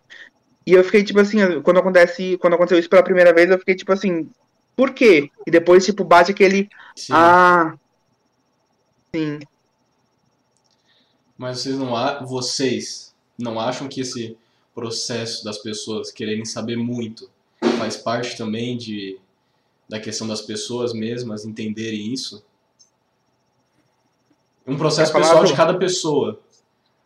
É, essa dúvida, sabe? Querer perguntar e querer saber, ter esse interesse, mesmo que às vezes pareça ofensivo, sabe? Eu acho que. Que sim, eu acho que sim. Eu acho que eu vou responder que sim. Só que alguns questionamentos vêm até nós de uma maneira muito invasiva é, como o Victor falou, que não são feitas as, as pessoas cis héteras. Então, é desnecessário fazer a nós também. Como me perguntar o que eu tenho entre as pernas. Eu, eu, eu, eu sei que ela quer entender a não binariedade, mas tem perguntas que são invasivas e não estão da conta dela, sabe? Simples assim. E, e eu entendo, assim, que isso é o não culpo a pessoa, sabe? A gente vem de um uhum. de uma sociedade, de né, toda uma, uma estrutura e que as pessoas são assim, né? E eu tento educá-las dessa forma, sabe? Uma vez, quando eu era pequeno, eu não lembro quando, na verdade, que eu ouvi essa frase, mas é através das perguntas idiotas que a gente educa, a gente ensina, sabe? Através das pessoas que vêm com perguntas idiotas que a gente realmente procura tentar ensinar alguma coisa ou até mesmo mostrar, sabe? Justamente pela assim, falta ó, de consciência da pessoa. Eu, eu acho que também que a gente que tá nesse meio, a gente sabe a intenção da pessoa. Sabe? Por exemplo, assim, se uma, uma pessoa que é muito amiga minha vir perguntar assim pra mim, ah, Vitor, tu prefere homem ou mulher? Né? Eu vou pegar e vou falar pra ela, tipo, da mesma forma que eu falo aqui. Porque eu sei que ela não tem intenção de me machucar com isso. Sabe? Por mais que seja uma pergunta invasiva, ela não tem intenção de me machucar com isso. É, mas agora, se é uma pessoa que eu não conheço, me, me abordou na rua por nada, assim, e, e, por acaso sabe que eu, que eu sou bissexual. É claro que também eu criei um cenário aqui pouco provável de acontecer, né? Mas vamos perguntar assim, uma pessoa que eu mal conheci, e porventura surgiu o assunto. Conheci a pessoa numa festa e surgiu o assunto. E a pessoa faz esse tipo de pergunta, me parece um pouco estranho. Uhum. Então eu acho que cabe entender também a intenção de uma pessoa. Por exemplo, é, se eu eu uso muito o exemplo assim. É, tem uma, uma pessoa colocou a foto de, de luto no Facebook. Vamos botar, por exemplo. Eu sou muito próximo da pessoa né? Eu acho que eu tenho afinidade para chegar no privado dela e perguntar assim: ah, o que aconteceu? Quem foi? Né? É, tá tudo bem? Você precisa de ajuda? Beleza, eu acho que é, que é uma situação. Agora, se eu não conheço a pessoa, eu não tenho nem cara para chegar e perguntar assim: ah, quem foi? O que que deu? Foi acidente? Foi Covid? Foi câncer? Sabe? Tipo, uhum. é, é invasivo. Sabe? Você não faz essa pergunta para uma pessoa que você não conhece, que colocou uma foto de luto no Facebook, que ela tá lá entre os seus colegas no, na sua timeline. Você não faz esse tipo de pergunta. Então eu acho que a gente pode fazer um, uma comparação, assim, uma analogia para ver o quanto que às vezes as perguntas podem ser invasivas ou não. A gente sabe considerar uhum é, a intenção de quem está perguntando, sabe? Também não estou aqui falando, ah, tipo, nunca mais me façam perguntas porque eu não vou mais responder nenhuma. Porque eu sei da, da, da, da, possibilidade que é a gente educar uma pessoa, a gente fazer uma pessoa entender, desde que ela pergunte realmente querendo entender. Uhum. Exato. Só que, assim, é particularmente, para mim, chegou um momento que cansei porque eu me via como uma pessoa que só sabia falar sobre isso. Jô uhum. chegou na roda, Ah, Jô, o que que é isso? Jô, por que que é assim? Jô, não sei o que. Só, só sei falar sobre Eles isso. transformam isso num tema, no tema central da sua vida, né? Exato. E, e então chegou o momento que eu, assim, e, e eu TCC. Uh, Muitas pes- pessoas que fazem TCC com a temática e só ano passado umas três pessoas assim vieram atrás de mim e eu acho super importante é, ter pesquisas na temática e, e tal, mas eu sei falar sobre outras coisas, sabe? Eu acho que a- acabam vindo com, na verdade, é, as pessoas acabam vindo com questionamentos que para nós pode ser muito fútil, digamos assim, perguntas básicas, é, que uma simples pesquisada no Google poderia resolver, sabe? E, e às vezes, assim, eu, ano passado eu tava num momento assim que eu não queria mais falar sobre, porque vinham até mim, assim, de uma forma que, ah, enfim, me chateou e me, cobra, me, me cobravam, assim, posicionamentos e como se eu fosse a comunidade LGBT, sabe? Jo é a comunidade LGBT, Jo é isso e Fonte Jo de toda, ser. fonte de toda É, a sabedoria. Eu isso, sou muito maior que a minha sexualidade, né? exato. Eu A, a gosto minha sexualidade, fala. Eu gosto muito do Instagram do Vitor, das falas que o Vitor tem, que o Vitor fala sobre a bissexualidade e, e ele fala muito sobre linguística, sabe? E ele traz o tema da, da se- sexualidade às vezes. É, mas eu, eu acho legal, sabe? Da mesma forma que eu tenho parado um pouco de militar no Instagram, é trazer mais o meu conteúdo, minha arte, assim, porque as pessoas acho que acabam esquecendo que a gente tem outras, outras, outras vertentes, assim, né? Outras. E outra, é, eu acho que é muito errado, às vezes, as pessoas quererem que a gente fale sobre isso, cobrarem que a gente fale sobre isso, porque às vezes não é um assunto confortável pra gente, Exato, sabe? exato. Tipo assim, ai, Vitor, fala sobre bifobia, fala pra mim sobre bifobia, sabe? Tipo, não, isso me machuca, sabe? Beleza, quando é uma, uma Por exemplo, vou dar um exemplo concreto que a gente está aqui vivendo. Estamos fazendo um programa sobre questões LGBT. Pode ser que o assunto da bifobia surja aqui, pode ser que o assunto. Beleza, vamos conversar sobre isso porque estamos aqui falando sobre isso. Mas, tipo assim, me- às vezes me mandam coisa, notícias e falam assim: Meu, você poderia abordar isso como um homem bissexual, né? Tipo, sim, poderia, mas eu não vou, porque me machuca Uhum. porque eu não quero. Porque falar sobre esse assunto dói numa parte em mim que eu não quero resgatar essa cicatriz, sabe? Que nem é, rolou esses dias de um, de um artista, eu, eu juro. Eu, eu, eu não peguei o, o nome da pessoa porque eu não, não conhecia o trabalho da, da pessoa, mas era um homem. E pediram para que ele falasse sobre racismo, porque ele era um homem preto. E ele falou, tipo, cara, racismo matou muita gente da minha família. Sabe? Tipo, não é uma coisa assim, ah, vou aqui criar um conteúdo no Instagram, fazer uma arte sobre. Sabe? Tipo, não. Não É um bagulho muito mais sério, né? Aconteceu esses dias dois casos assim bem bem tristes com duas mulheres trans, a Michelle e a Má Pantaleão, são duas influencers. Eu acompanho a Michelle, não, não acompanho a Má, mas eu sei que aconteceu também que a Michelle estava participando de uma live, era um debate com evangélicos e eles foram super transfóbicos com ela.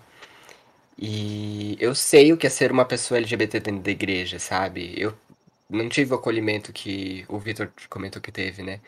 Então, quando se, não, não, não tive essa cobrança, eu até postei no Twitter, né? É, não tive essa cobrança, mas foi um dia que, quando eu vi aquilo, eu voltei, aquelas memórias voltaram pra mim das coisas que eu passei, que eu fiquei na cama o resto do dia, sabe? Então, às vezes, essa cobrança, ela é bem, É. é um, é um, machuca muito, assim. Não é só porque alguém fala que todo mundo tem que falar, né? Todo mundo desse É. meio tem que falar. E a gente já passa por tanta coisa, a gente já, já vive preconceito. E ver assim, eu sei o que ela passou, porque eu passei por aquilo também, sabe? O que eu queria era poder dar um abraço nela, mas eu não quero que minhas memórias me tragam aquilo de volta, sabe? Porque lembranças, a dor volta, o sentimento. Então tão é real, difícil. tão real quanto se tivesse acontecendo. É, eu, até eu, enquanto homem hétero, né, que tem dúvida em relação a esse, esse assunto, eu normalmente faço, eu normalmente chego perguntando assim, eu chego falando, tipo, é, eu não quero ser invasivo, não quero, espero que isso não seja algum ponto negativo ou coisa do tipo, né, porque eu não sei o que a pessoa sente em relação àquele tema. Então acho que até quando eu fui perguntar pro Leone algumas coisas, né?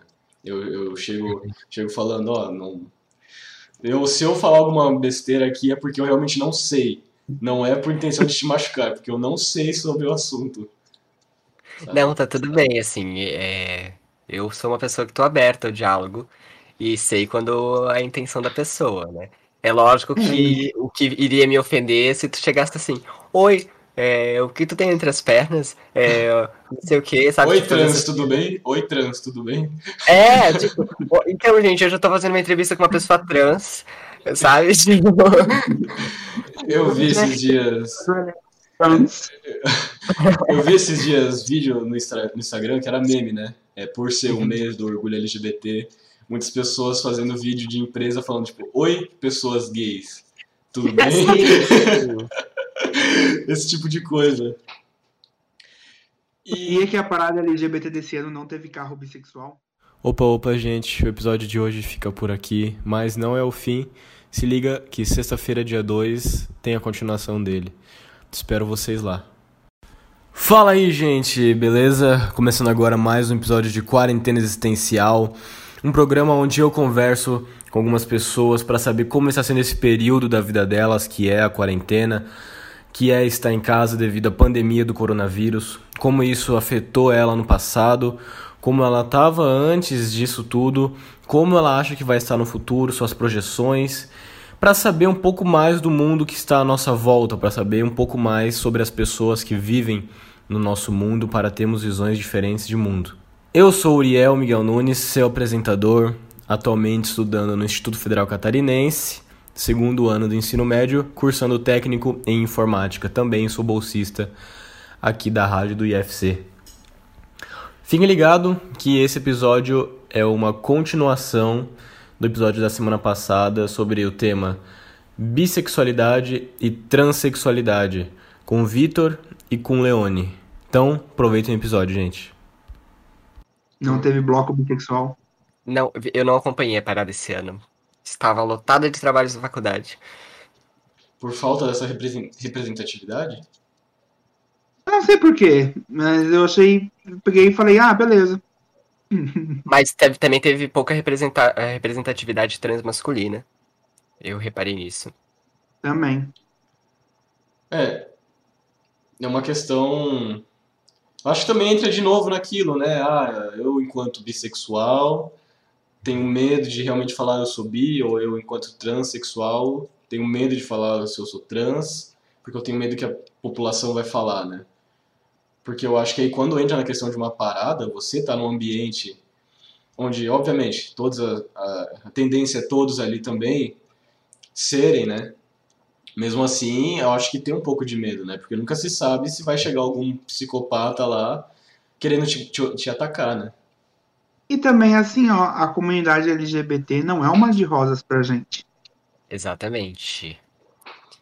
Ai, Acho que vamos falar sobre isso depois, né? É. A, a gente vai falar sobre isso também. Então, continuando. Como é que são os seus namoros? Você vê muita diferença em namorar homem, namorar mulher? Eu nunca namorei. então eu, eu não sei. Eu não sei dizer se eu veria diferença.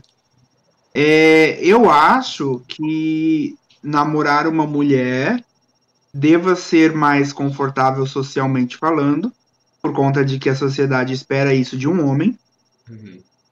É, Mas não sei. Não, eu não, não tô assim, não sou, não sou assim para falar de, de experiência, mas também assim, é, quando eu tô, na verdade assim, depende, se porque agora que eu sou abertamente bissexual, namorar uma mulher pode ser, tão desconfortável para mim socialmente quanto se eu não fosse abertamente assumido e namorasse um, um homem. Pera aí, eu tô muito confuso. É, eu quero dizer que, de qualquer modo, eu acho que para mim, é que sou uma pessoa abertamente assumida bissexual, namorar alguém vai ser desconfortável socialmente falando. Porque todos eles vão vir com uma carga de julgamento enorme. Se eu namorar um homem, vai vir a carga de julgamento porque é um homem namorando outro homem, isso é, é o que as pessoas fazem, elas julgam. E se eu namorar uma mulher, vai vir a carga de julgamento, porque, ah, não era ele que falava sobre bissexualidade? Olha ali, agora tá namorando uma mulher, como assim? Será que ele uhum. é, voltou pro armário? Enfim. É, então, mas eu nunca tive a experiência de, de namorar homem ou, ou mulher, e então eu não sei dizer assim, ah, qual é que é a diferença, qual é que é a semelhança, quais são.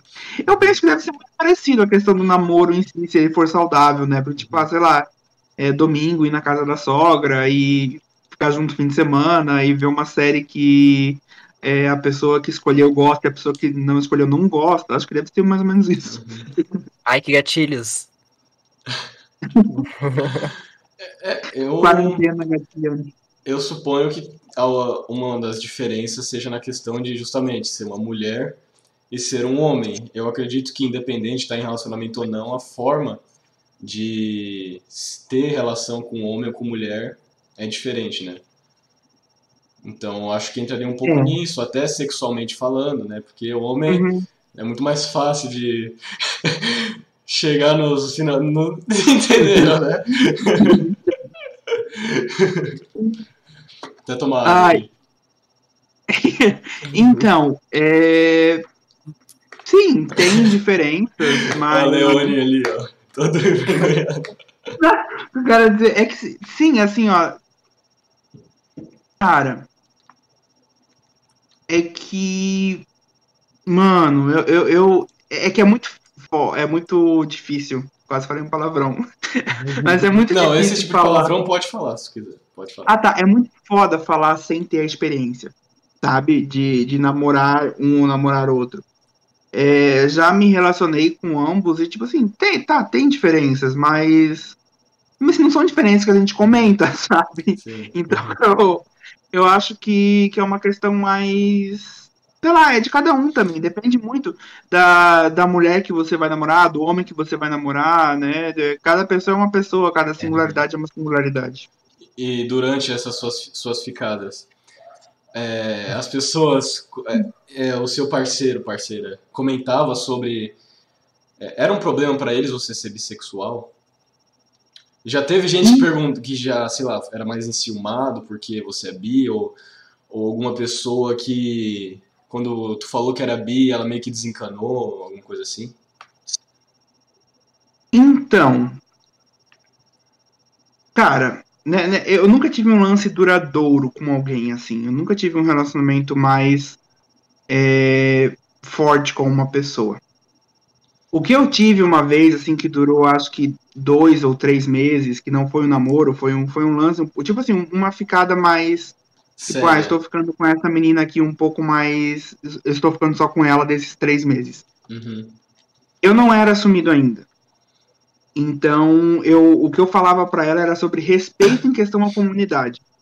Eu tinha muito, né? Porque, ó, oh, novidades, eu era da comunidade. Mas, assim, nunca foi um problema para as pessoas. E também quando é, por exemplo, numa festa, coisa assim, Cara, as pessoas que eu fiquei, eu não cheguei falando, tipo, oi, eu sou bissexual, fica comigo, sabe? Tipo. Sim. So, somente, somente uma pessoa que eu, que eu fiquei na vida sabe da minha sexualidade.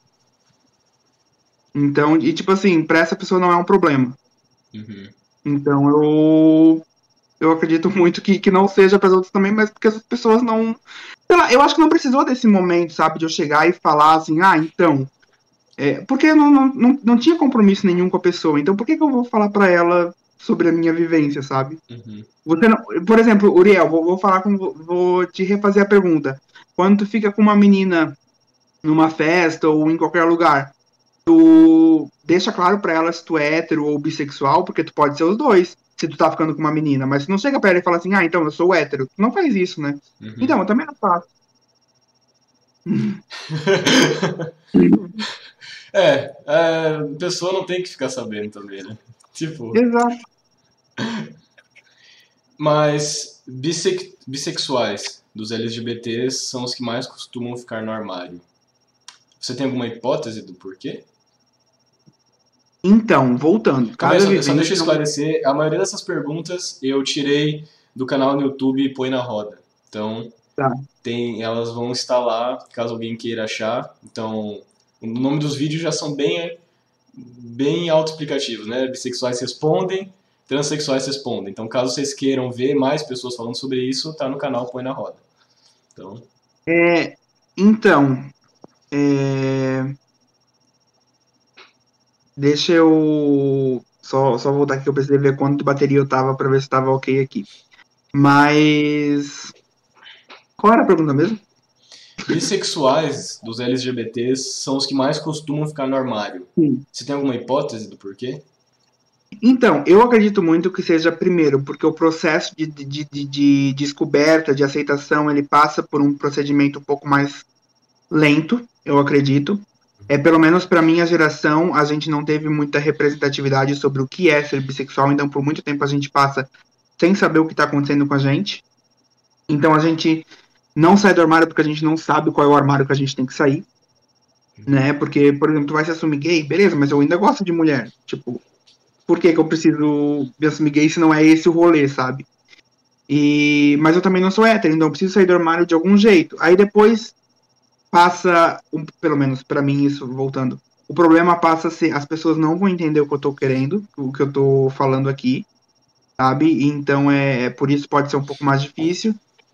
É, e eu acho que, que mesmo a falta de representatividade ela é uma, um, um bom critério para a gente delimitar assim que as pessoas saem do armário menos por, por conta disso, né? E, e daí também tem uma, uma outra questão sobre é, bissexualidade masculina e bissexualidade feminina, que são dois pontos também que, é, que são bem, bem diferentes, porque a bissexualidade masculina ela é vista como um. Por causa da masculinidade frágil das pessoas, você também ficar com homens é você é gay, sabe? E ser gay pro, pro meio masculino é negativo, sabe? Para as pessoas. Então. Até hoje é meio incutido, né? Até mesmo É. é, dentro de muitas pessoas, né? Ainda causa esse streamlink de hum, gosta de homem, Uhum. coisa do tipo. Sim, e, e às vezes a, a bissexualidade feminina ela passa por dois aspectos. E isso eu falando, de- é, ouvindo relatos de mulheres que são bissexuais, tá? Ela passa por dois aspectos. O primeiro é, geralmente eles associam mulher a uma ideia mais fútil. Então, ah, ela tá sendo bissexual porque ela, ela é da zoeira mesmo, ela gosta disso. E na pior das hipóteses, ainda pior do que isso, é quando a bissexualidade é vista por homens como uma forma de fetiche, né? Então, tipo, hum, você é bi, eu acho que minha mulher gostaria de ficar com você também, sabe? Uhum. Tipo, e, e enfim, é, é- é muito é, é muito complicado porque a- é, eu acho que pelo fato da bissexualidade ter preconceitos dos dois lados, porque como eu tava falando, a comunidade LGBT também não é um mar de rosas pra gente, é, acaba sendo um pouco mais difícil, porque sair do armário significa, tipo, você dizer, beleza, esse sou eu, eu estou pronto para é, lidar com um mundo cruel contra pessoas LGBT. E sabe? essa é a próxima pergunta. Você sente preconceito por ser bissexual? Sim. Sim, é, como eu falei antes, eu tenho muito da passabilidade hétero por conta de alguns contextos que eu estou inserido. Mas em alguns momentos também performo é, é, questões mais femininas, enfim, não, eu não, não faço drag queen, por exemplo. Mas eu também não sou aquele aquele homem de sapatênis igual Apolo que você, né, vê da, na rua, assim. Então é, é uma questão mais. A gente sente preconceito, assim, do- da, da- tanto da, da parte normativa da coisa, né? Porque você tá fugindo da curva da normatividade, você não é uma pessoa hétero, então o preconceito ele existe. Muito por conta de. Ah, porque você tá indeciso, porque você tá confuso e não sei o que, não sei o que. Quanto da parte LGBT, por quê? Porque, como eu falei, para muitas pessoas lésbicas e gays, a bissexualidade foi um processo, né? É, e tudo bem, Para algumas pessoas, a bissexualidade realmente é um processo entre a definição de você ser uma pessoa homossexual. Você se entender bi antes de você ser, se entender homossexual. Mas também é, é um uma definição. Mas é uma definição. Mas ta- também é uma definição. Só que o que acontece? É, naturalmente, do ser humano, a gente vai idealizar as pessoas da- na nossa experiência, com base na nossa experiência. Então, por exemplo, se algumas pessoas pensam, ah, para mim foi uma fase, para ele também está sendo. Sabe? Então tem, tem essa questão também das pessoas dentro da comunidade LGBT. Tem, por exemplo, muitos relatos de homens gays ou mulheres lésbicas dizendo que não namorariam pessoas bissexuais porque não querem ser traídas por héteros. Na época da HIV, né, que estava mais é, forte assim mesmo o, o processo, o- os bissexuais eram tidos como a ponte, né? As pessoas que pegam dos homossexuais para passar para os heterossexuais, porque se acreditava que o HIV era uma doença é, causada pelas relações sexuais entre homens, né? É, Pessoas trans. isso, pessoas trans também. Então, tipo, é, ro- ainda rola muito isso, de pessoas bissexuais dizerem que são, ah, são a ponte para passar HIV. São pessoas que pegam o HIV da comunidade LGBT e trazem para a comunidade hétero. Tipo, sim, realmente, essa é a minha função. Eu quero que, sabe? Nasci pra isso. Nasci só pra passar AIDS pros outros. É, E aí entra, e aí o mesmo ponto, que agora eu vou fazer a pergunta pros dois, né? Você acha, vocês acham, né, que tanto o B quanto o T rola muito preconceito dentro da comunidade LGBT? Com certeza. Eu acho que é. eu Vou falar da letra T, que é minha letra. É, e falando sobre a não binariedade, ela sofre preconceito. é, a letra B também sofre preconceito de todas as letras, né? Só que a não binariedade também sofre preconceito dentro da própria comunidade trans, né? Porque muitas pessoas trans ainda não conseguem, é, ainda não percebem a não binariedade como uma identidade de gênero válida. E também, da mesma forma que vem a bis- bissexualidade como um processo, eles olham a não binariedade como um processo. É, da mesma forma que existem muitos homossexuais que por um, momen- por um momento se identificaram como bissexuais. Existem homens e mulheres trans que por um momento se identificaram não binários e depois se descobriram pessoas binárias. Mas é, e dentro da comunidade gay, dentro da comunidade. Vou, vou falar da comunidade gay, que é uma comunidade que eu estive bem- presente. Também há muito preconceito com toda a comunidade trans, tanto pessoas binárias quanto não binárias. Então, com certeza, assim, é. a comu- eu, inclusive, eu gosto muito de, de uma imagem que traz as letras LGBT com o L pequenininho, o G bem grandão, o B invisível e o T caído como se estivesse morto, assim. Porque a comunidade trans é a comunidade que também mais morre, né? Então, é, com certeza, sofre muito preconceito. E o Brasil é o país que mais consome conteúdo pornográfico de Trans. transexualidade, mas também é o que mais mata É, a transexuais. expectativa- a expectativa de vida de uma mulher trans é 35 anos no Brasil. E aí, é, é, pra- pode falar. a- também a questão, eu acho, de, de as pessoas entenderem a, a não binariedade e a bissexualidade como processos e também como práticas que estão invalidando a luta. Sim, Né, isso acontece tipo assim, demais. É tipo assim, meu Deus, é por conta de pessoas como você que os héteros não levam a comunidade LGBT a sério, Uhum, uhum. sabe? Tipo, e isso é muito, é muito pesado a gente carregar essa culpa que dão pra gente sem ser nossa, sabe? É, é, é muito, é muito estranho. E para complementar o que a Jo tava falando ali sobre é, dentro do meio da comunidade gay ter muito preconceito com a transexualidade em si, eu lembro assim de vários discursos de amigos meus que são gays, né, que falam, por exemplo, assim, ah, ai, eu nasci de cesariana para não para já passar longe do órgão, né? Uhum. E daí a gente para para refletir, por exemplo, essa pessoa não ficaria com um homem trans porque acredita que a, a relação está resumida ao órgão genital. É. Sabe, Além tipo, de- ai, que nojo, né? Além de transfóbico, é misógino. É, exatamente, tipo, é, ah, ah, de falar assim, é, ah, um, namorar um homem trans, ai que nojo, daí vai, é, vagina, não sei o que, daí fica tipo né, nessa, nessa situação. E aí eu acho que também entra na questão de estereótipo, né? Eles querem te colocar dentro de um estereótipo. Por exemplo, Sim. não tem como o Leone ser, ser mais afeminado ou mais masculinizado. Ele tem que ser um ou outro. Victor não pode gostar de homem ou de mulher, tem que gostar de um ou outro. Porque isso também incomoda as pessoas.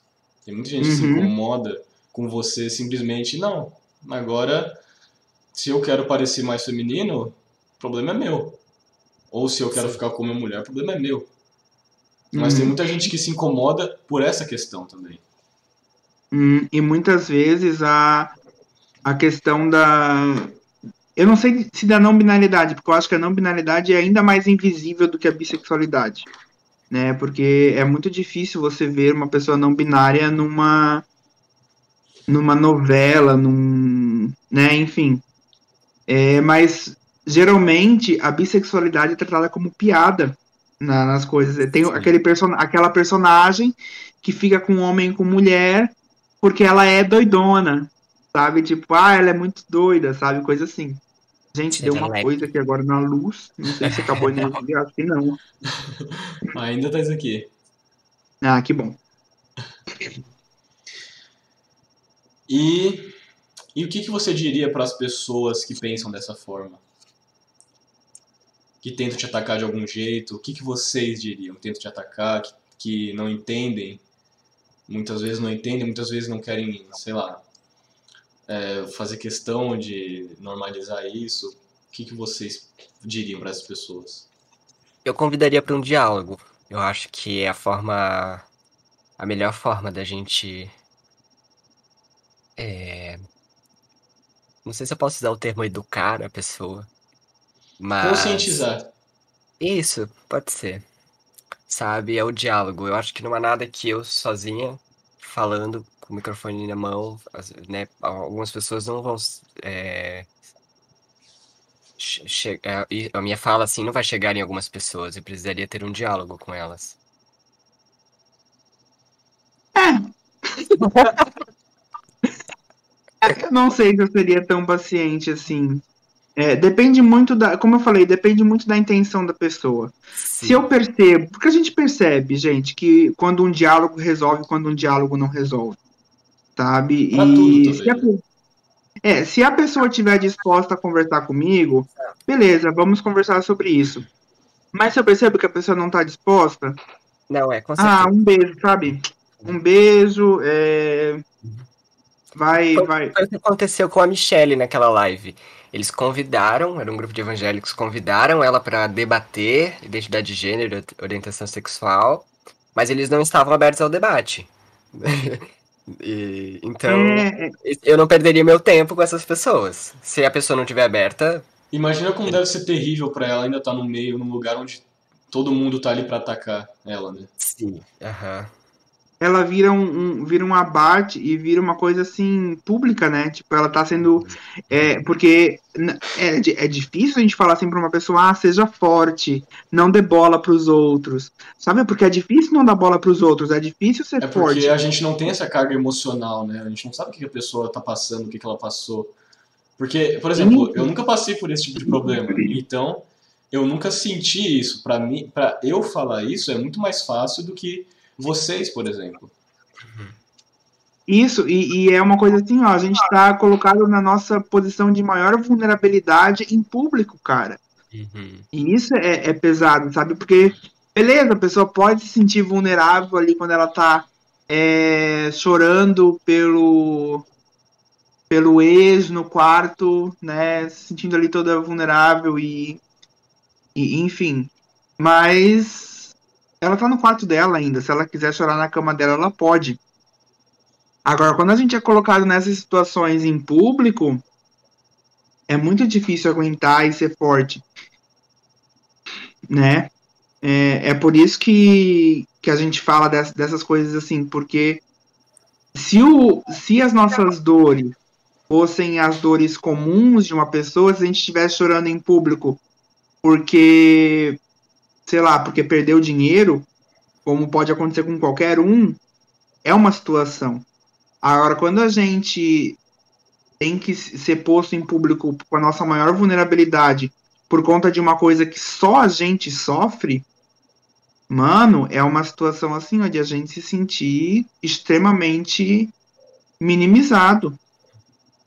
É, é ridículo. E ao mesmo tempo exposto, né? É, é isso. É, é a nossa maior vulnerabilidade sendo exposta. Mas aí, aí também entra um exemplo positivo que aconteceu foi justamente o Gilberto no BBB, né? Aparentemente, por causa dele, depois, é, depois de tudo que ele passou lá, tudo que aconteceu, a igreja mormon declarou uma lei que agora todo mundo que eu acho que é virar padre, ou né, nessa questão, né, tem que ler um livro sobre identidade de gênero, para pelo menos tentar compreender o que, que é, porque aparentemente era uma religião é, bem estreita, sabe, onde as pessoas eram muito mente fechada. E até por, então, pro caso dele, acho que acabou sendo um negócio positivo e negativo, porque a partir daquele momento ele vai estar muito exposto. Agora todo mundo sabe, né? Vira um escândalo por partes e ao mesmo tempo e ao mesmo tempo influencia muitas pessoas ah, não. Eu também me identifico dessa forma, né? Então o processo dele ter sido é, dele ter se mostrado, né? Porque aparentemente antes de ir também ele era bem fechado, foi necessário e foi positivo em vários aspectos, não só da vida dele, mas de eu acho que da comunidade também, não sei se poderia dizer dessa forma, sabe? É, eu, eu acredito muito que o Gilberto tenha sido uma pessoa importantíssima é, para a sociedade é, entender o que, que é ser uma pessoa LGBT, né? É, porque colocou essa questão em pauta em, por vários dias num programa de muita audiência e muitas vezes ele falava sobre isso. Só que a gente também não pode esquecer que Gilberto é muitas vezes o estereótipo que querem, que esperam da gente. Né? E isso nada contra a pessoa do Gilberto, porque ele é uma pessoa maravilhosa. Mas ele é a gay engraçada. Ele é a, a gay é, é, assim que é escandalosa, que faz todo espalhafatosa, né, o, espalhafatosa isso, que é a, a, tipo assim, claro, muitas vezes é a gay que sofre muito mais, porque uhum. tá ali na, na comissão de frente, como a gente diz, né? Porque as pessoas mais afeminadas, elas geralmente tendem a, a, a ficar menos tempo entre a gente, por conta da homofobia. Mas ainda assim é, é, é a gay engraçada, né? E, claro, meu Deus, totalmente. todo o meu amor pelo Gilberto, eu queria muito que ele tivesse ganhado esse programa. Até hoje não superei.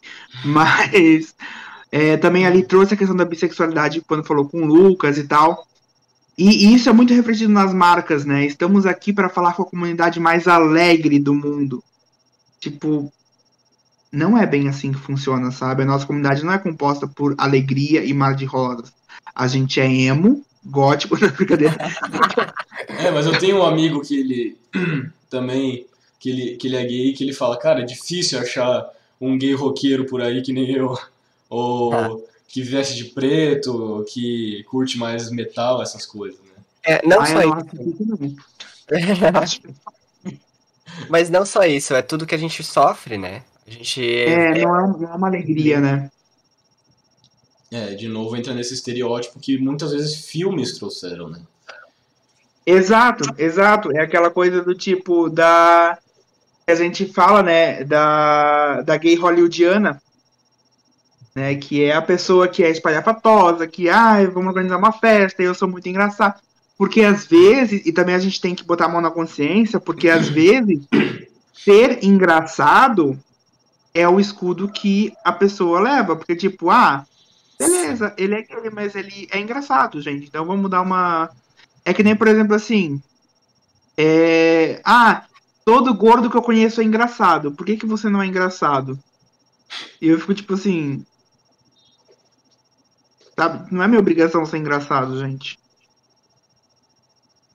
De novo na questão da rotulação. É, é, é, um estereótipo. Só que, claro, daí tem, tem toda a questão. Eu não, tô aqui invisibilizando a importância do Gilberto. Eu acho que ele foi importante para para a questão da igreja, sim. Ele trouxe muita discussão interessante, tanto ele quanto o João também. Só que daí, olha a, a, diferença do João e do Gilberto no Big Brother. O, o João trouxe problemáticas raciais, problemáticas é, homoafetivas também. É, enfim, trouxe várias questões para pautas. Só que o João não era a pessoa escandalosa, a pessoa espalhafatosa. Né? Ele não era essa gay que todo mundo quer que as gays sejam. Né? Ele era uma pessoa mais reservada, mais na dele. E, tipo, olha a diferença se for ver hoje do, do Ibope que dão. Se uma, se uma marca vai falar sobre a homossexualidade no Big Brother, vão chamar o Gilberto ou o João? Gilberto, com certeza. Tá vendo? Tanto que ele já tá, tá fazendo um monte de coisa, né?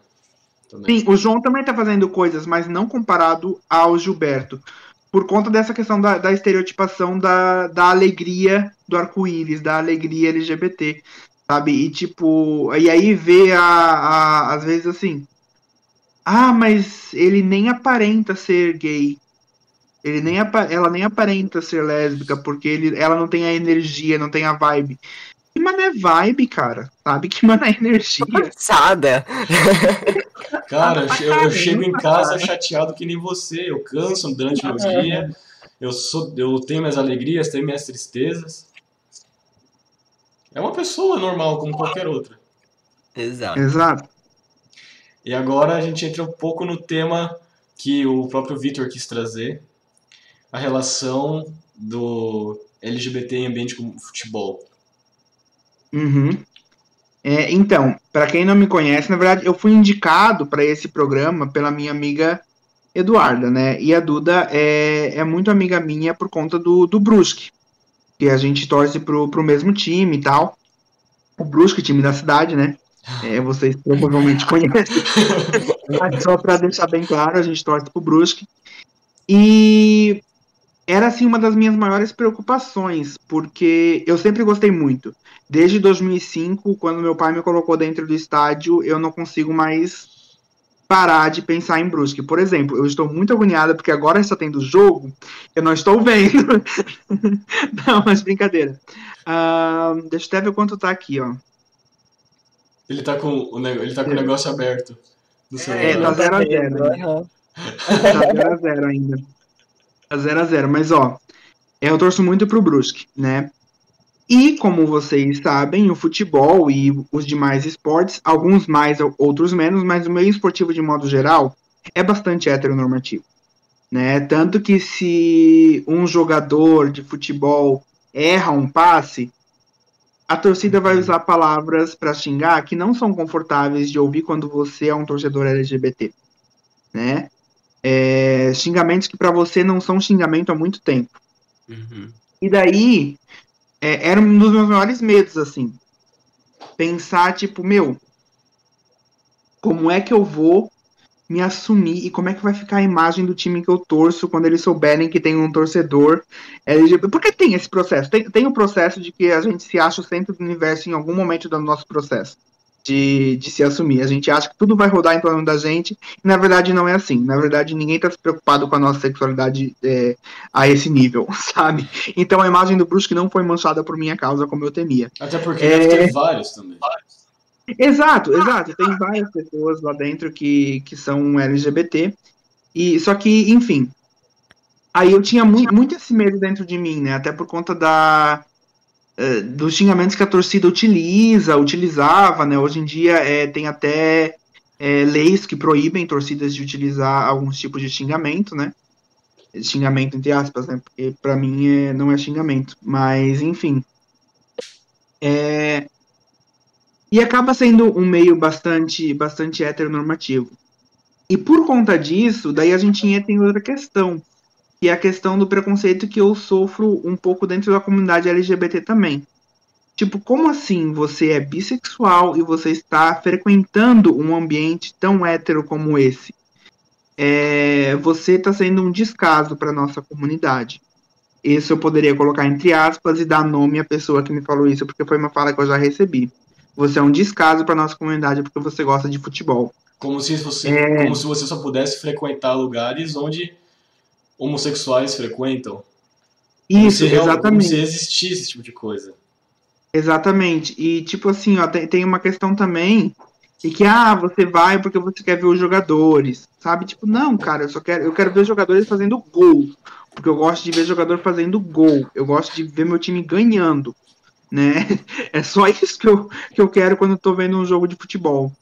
É, mas eu quero dizer é, é, é, que, tipo assim, às vezes rola um preconceito das duas partes, porque parece que eu já me senti contribuindo para um meio opressor, sabe? Já me senti nesse nível. Mas depois que a gente entende que a gente tem que ocupar esses espaços justamente porque eles não são ocupados por nós, a gente passa a ver de uma forma diferente. Então, assim, eu, eu entendi que, que ser o LGBT e ser torcedor do Brusque, ser um LGBT e ser torcedor do Brusque, é, são só duas características minhas, assim como a característica de que meu sabor de pizza favorito é quatro queijos.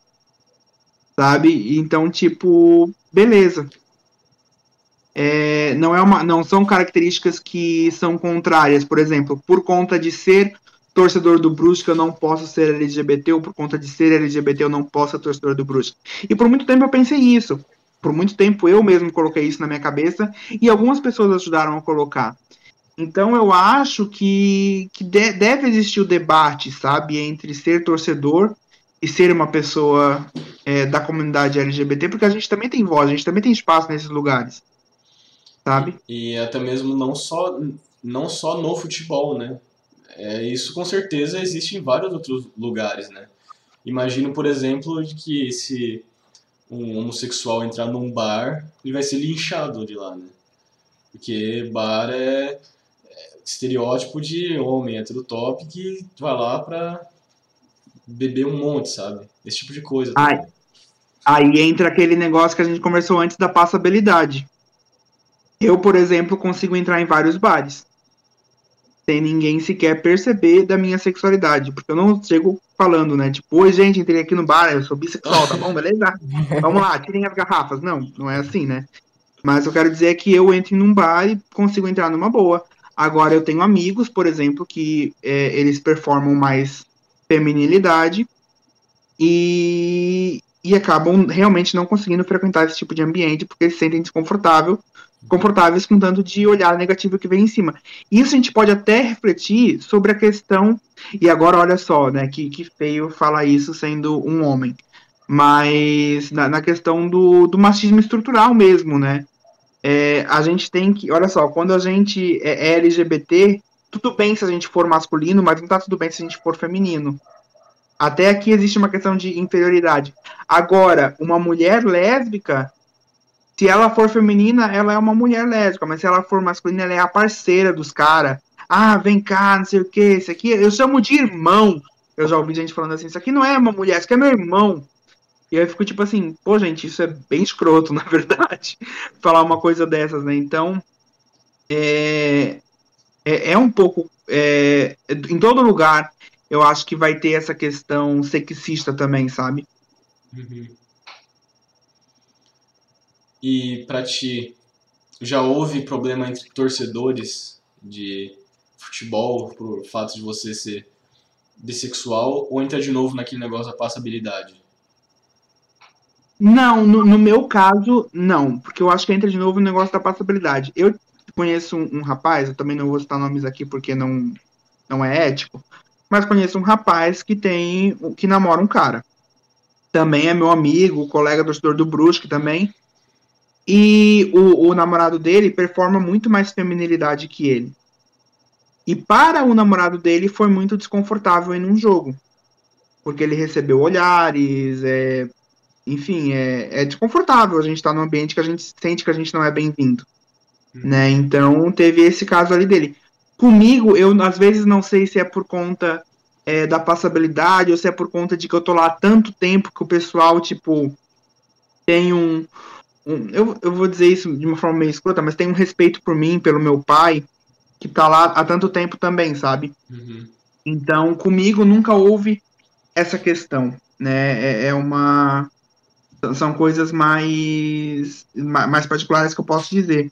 Mas eu acredito muito que se um dia houver um se um dia houver, como se já não há, né? Mas eu acredito há, há bem poucos, na verdade, tá? Porque eu não, não lembro assim de, de, de cabeça agora.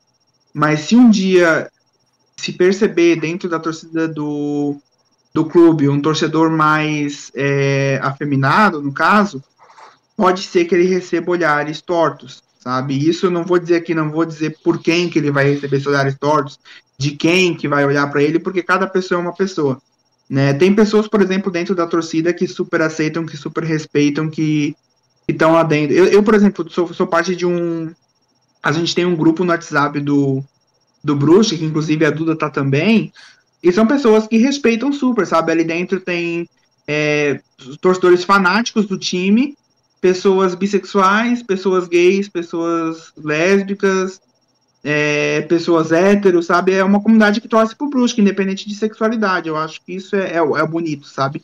Porque a gente encontra pessoas. Eu acho que a vida toda de qualquer pessoa, é, seja hétero, seja LGBT, é de identificação. Né? A gente vai ter aqueles amigos que a gente se identifica, a gente vai fazer parte do gosto do, do gosto musical que a gente se identifica, a gente tudo rola por uma, por uma identificação. E tá no meio de um, de um grupo de torcedores com quem eu me identifico, com quem eu posso conversar, pessoas que são abertas, pessoas que aceitam, pessoas que, enfim, né, é, não, não preciso ter medo de me expressar por conta da minha sexualidade, por conta de alguns lá serem héteros, outros, enfim. É muito bom, é muito confortável, sabe? Até porque vocês estão indo lá para jogar, para vocês estão indo lá para assistir futebol, para torcer Exato. futebol. Exato. Uhum. Não é para outras coisas que seja uhum. até esse tipo de discussão em ambientes assim. Não, você tá lá para ver jogar, para ver o pessoal jogando. É isso que tu quer fazer como qualquer outro tipo de pessoa, como qualquer outra pessoa, sabe? Exatamente isso, cara. É, é tipo assim, eu eu quero ver, quero, quero ver meu time ganhando, mano, só isso. Exatamente. E por que você também quis trazer sobre a importância de referências culturais? Porque eu acho que, como eu falei antes, é, as pessoas não entendem a gente. E quando eu falo pessoas, eu não coloco só as pessoas que não são bissexuais. Eu falo que os próprios bissexuais às vezes não entendem que são bissexuais. Porque é, existe muita representatividade hétero, muita, tipo, tudo tem representatividade hétero. É, está acontecendo um movimento de existir uma representatividade considerável de pessoas lésbicas e gays, pessoas homossexuais, muito menos do que deveria, mas num movimento muito maior do que já aconteceu. Então, hoje, por exemplo, é, é muito difícil a gente ver uma série que, que não tenha um personagem LGBT. Por mais que, às vezes, infelizmente, muita, muitas séries adotem um personagem estereotipado. Né? Até mesmo como mas, ideia de inclusão, né? Exato, mas o que eu quero dizer é que existe por aí, por exemplo, é, artistas, né? É, enfim, muita gente que, que é, é, homossexual fazendo sucesso e sucesso grande. Né? A gente tem, a gente pode estar, por exemplo, uh, a Pablo, né? Que está fazendo um sucesso absurdo, Glória Groove. É, enfim, pessoas que estão fazendo sucesso absurdo e, e se enquadram como pessoas é, homossexuais, né? Eu acho que a Pablo é um homossexual. É, né? Eu tô falando besteira? Não, até onde eu sei é um homem gay. É, isso. É, mas enfim. É, e a bissexualidade é pouquíssimo vista. E quando ela é vista, ela é apagada. Como aconteceu no caso de. A, a própria. A própria Poca no. Deu uma entrevista uma vez do, do Big Brother, não, não por causa do Big Brother, mas uma vez ela falou assim: Ah, você é uma. É, o entrevistador perguntou: Ah, você como uma mulher hétero, não sei o que, não sei o que, não sei o que. E ela falou: Não sou hétero, eu sou bi. Sabe, tipo, e, e as pessoas não sabem disso. Ali no Big Brother, se a gente contar, tinha pelo menos uns. Com o Lucas, a Poca, a Carol Conká, tinha algumas pessoas que são declaradamente abertas, abertas bissexuais, sabe? E isso é, é, pouquíssimo falado, não é, não é visto, não é, não é comentado. Então, quando a gente tem representatividade, a gente entende mais fácil o que está acontecendo com a gente, sabe? E, é, porque a gente vê uma pessoa e fala, hum, é aquele lance, eu me identifico dessa forma, é identificação, sabe? E então, através dessa identificação, não seria um, também um lance de trazer forças? Exato, exato. Pensa comigo, eu até meus 16 anos não sabia o que era bissexualidade. Eu sabia o que era homossexualidade. E eu sabia o que era heterossexualidade. Eu sentia, ora, desejos que são mais ligados à heterossexualidade e desejos que são mais atrelados à homossexualidade. Uhum. Sentia ambos. Pensa na minha, a minha cabeça como estava até meus 16 anos.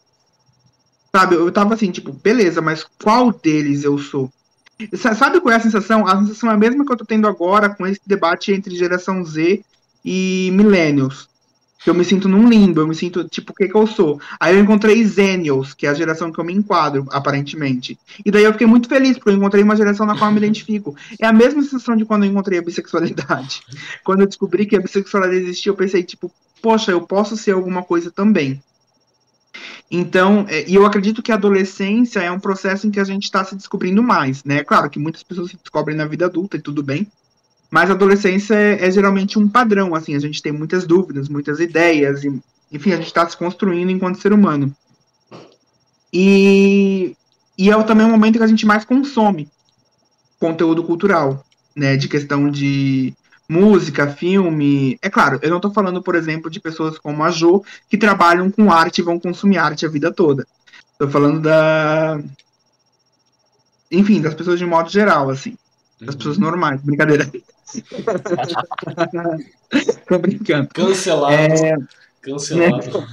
Não, eu tô brincando. Mas eu digo assim, na adolescência é o momento que você tá aí consumindo música, consumindo livros, consumindo séries, consumindo, enfim, muita coisa.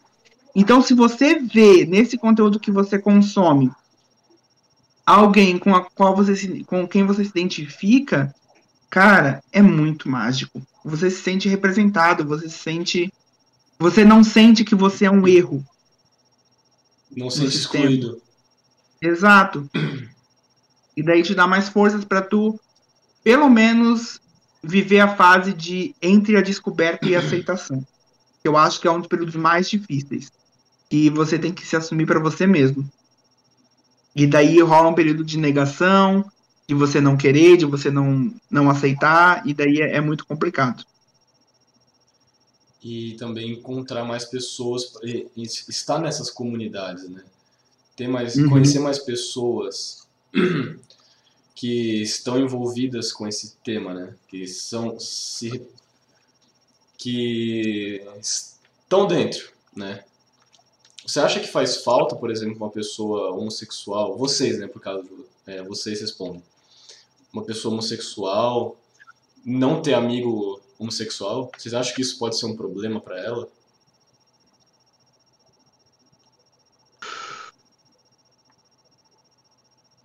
Eu acho que é muito de cada um. É, mas eu, eu, eu, eu sinto, sinto falta. Eu gosto de ter amigos trans, assim. E quando eu me assumi gay, eu tinha necessidade de ter amigos gays. Principalmente pelo fato de saber o processo, assim. E quando eu estava me descobrindo trans, eu fui atrás de pessoas trans que já tinham vivido esse processo, sabe? E eu, eu sinto necessidade desse apoio, de pessoas que tiveram essa vivência. E eu acho que quando a gente não, não, não encontra. Tipo, lógico, eu tenho amigos héteros, cis, né? Mas a minha convivência é muito diferente, assim, com essas pessoas. Não que sejam pessoas preconceituosas, mas não entendem a minha vivência. Tem essa familiaridade, né? Querendo ou não. Legal. Uhum, uhum. Me fez pensar. É, eu acho que é importante também. Eu, eu, se eu respondesse primeiro, eu ia falar que não. Não que não, não seja importante. Eu ia falar que é, não é necessário para o teu processo. E realmente, não é que seja necessário para o teu processo finalizar, mas ele torce, torna o processo muito mais fácil. É, é porque assim, quando eu, eu me assumi gay, não tínhamos tantas referências, assim. Isso, isso, que não faz tanto tempo, né? Eu tenho 20, faz, faz 4 anos, eu tinha 16 anos. É, mas, tipo, eu ainda não tinha Pablo Vittar, é, sabe? E não tinha tantas pessoas Era muito assim. menos falado do que é hoje em dia. Exato. Então, eu sentia muita necessidade. Eu acho que hoje é mais fácil a gente encontrar pessoas do nosso meio por conta das redes sociais e tal, né? E eu acho que as pessoas estão se descobrindo e se aceitando por conta disso mais, mais cedo, né? Mais novas. Então, eu eu acho que a gente sempre tem alguém do nosso lado, da comunidade. Tanto que, como vocês falaram, cada um participou muito do processo do outro, né? É verdade. O Vitor, eu, ele me viu todo o meu processo. Depois eu, depois ele se assumiu pra mim e eu vi do processo dele, assim, também. E é louco porque, ai, bem, bem interessante. Sim. Então agora vamos para as perguntas do Leone. Bora. Vai me expor. Agora é só a hora. Foi duas horas conversando com o Victor. Só vamos. Socorro! Gente, esse episódio vai dar seis horas. Ah, qualquer coisa eu divido ele em partes. Eu tenho a semana inteira pra, pra mim. Ah, poderoso. Vamos de novo. O que, que é a não binariedade? Então, a não binariedade, ela é uma identidade de gênero. Como funciona? Nós nascemos, somos designados a um papel, né? A uma, a uma identidade, homem ou mulher. E quando nós crescemos, é, nos, nós podemos nos descobrir é, fora dessa realidade, né? Então, muitas pessoas se descobrem gays, lésbicas, bissexuais ou trans, é, nos homens, mulheres trans, né? Que ainda se encaixam na norma binária. E as pessoas não binárias são essas pessoas que não se encontram nessa norma de homem ou mulher. É, e as pessoas não binárias podem se identificar de inúmeras formas. Eu, no meu caso, me identifico enquanto uma pessoa a gênero, uma pessoa que não se identifica nem com homem nem com uma mulher. Mas ao gênero fluido, que é a pessoa que flui entre os gêneros, e não necessariamente ela vai fluir entre o masculino e o feminino. Ela pode fluir é, entre outros gêneros, né? É, enfim, existe aí uma infinidade, um leque bem grande de identidade de gêneros enquanto não binariedade. Você acha que isso confunde a cabeça de muita gente? Falar, eu não me identifico nem como homem nem como mulher? Confunde demais, como a gente estava falando, é, a gente vive num mundo binário, né? Tudo é ele ou ela. E não tem espaço pra gente, né? Se a gente for é, ver dessa forma. E as pessoas não conseguem perceber outras possibilidades, né? E, e, novamente, como o Vitor falou, quando fala possibilidade, não é uma possibilidade que a gente vai lá, ah, tem essas possibilidades, escolha. Uhum. Mas possibilidades de existência, né? Então, com certeza. É, eu mesmo, assim, eu quando eu primeiro me assumi gay, e quando eu comecei a me questionar sobre minha identidade de gênero, eu é, me via enquanto uma mulher trans, porque eu acreditava que as únicas possibilidades eram homem e mulher. Mas mesmo não me identificando com uma mulher, eu pensava, se eu não me identifico com um homem, a única possibilidade é eu ser uma mulher trans. E até eu conhecer outras pessoas. Aí novamente a pergunta, né? Se ter pessoas as- é, com essas vivências, amigos com essas vivências ajuda. No meu caso ajudou, principalmente por conhecer né, essa, é, essa, essas vivências, essas existências. E então eu vi essa, esse lugar como meu lugar, sabe? Então eu, eu posso dizer que eu brinco dentro da nominalidade. Eu me sinto uma pessoa extremamente livre, assim, com o meu corpo, no sentido de eu visto o que eu quiser, eu uso maquiagem se eu quiser, sabe? Sem essa preocupação de estar mais ou menos masculina ou feminina. Eu acho que muita gente tem esse problema de. Ah, por eu ser homem, eu não quero usar tal tipo de roupa.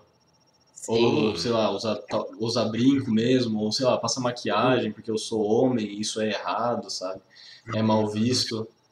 Uhum. E, e querendo ou não, é um tabu imenso, né? Na sociedade isso. E imagino que as pessoas vendo a não binariedade deve triplicar esse tabu, né? Tipo, Sim. como assim você simplesmente não não se identifica com nada ou como assim você simplesmente quer vestir, pode vestir tudo, se sente à vontade em tudo?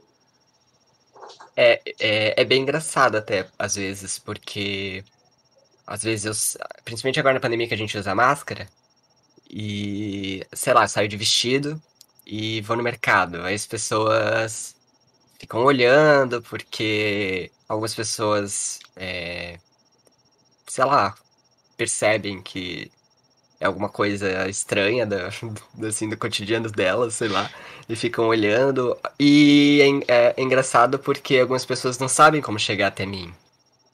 E a primeira coisa que elas têm que perguntar é se eu sou homem ou sou mulher. Eu acho que essa não deveria ser a pergunta.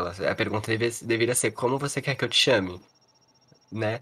É, E como Então, você é bem- quer ser chamado? Olha, eu não tenho é, preferência, eu acho, assim, por pronomes. Mas a maioria das pessoas utilizam feminino comigo e eu gosto. É, e os pronomes neutros, só que daí é outra discussão que poucas pessoas utilizam, sabem como utilizar, né? É, um fato, um- uma coisa engraçada que aconteceu que tu falou do brinco, eu furei meu brinco, ou furei meu brinco, furei minha orelha quando eu tava no ensino médio, né? E eu sempre usei brinco, brinco pequeno, assim, brinco pequeno. E eu sempre andei com meninas e tal. E daí uma vez a gente tava no refeitório, era o meu último ano de ensino médio. A gente tava no refeitório e tinha umas meninas, assim, sexto, sétimo ano, sentadas do nosso lado, assim, cochichando. Assim, "Ah, será que é um menino? Será que é uma menina? Ai, será que eu pergunto? Não sei o quê. Só pelo fato de eu estar de brinco. E, nossa, assim, na minha cabeça eu pensei, cara, a gente nem tá mais, assim, tipo, tem tantos homens que usam brinco já, né? E na época eu me identificava Uhum. quanto gay. E daí na faculdade, uma vez na semana, na semana acadêmica, não, na, na interação, que os alunos do ensino médio vão, eu estava usando uma argola. Eu estava usando uma argola numa orelha só. E daí a professora que estava com os alunos do ensino médio, que eu estava fazendo uma oficina, aí ela foi falar: Ah, presta atenção nele. Aí ela parou. Ou nela, eu não sei porque tu estava usando esse brinco. Veio assim. Como se fosse algo engraçado, né? Sim, Como se fosse exato. algo que você ia rir junto, não? É, aham. E, ah, enfim, isso- aí isso acontece direto. Antes da pandemia, que a gente não usava máscara, eu sa- quando eu usava saia, né? Eu ah, simplesmente usar um brinco maior, assim, as pessoas já. A, a buga. eu não sei, é bem louco, assim, é engraçado pensar que a cabeça das pessoas buga, assim, elas. Como assim? É, mas querendo ou não, tem muita gente. Eu acho que muita gente pensa dessa forma, por exemplo, como que eu vou te chamar? Porque querendo ou não, tem gente que se sente ofendido caso use o pronome ele, né?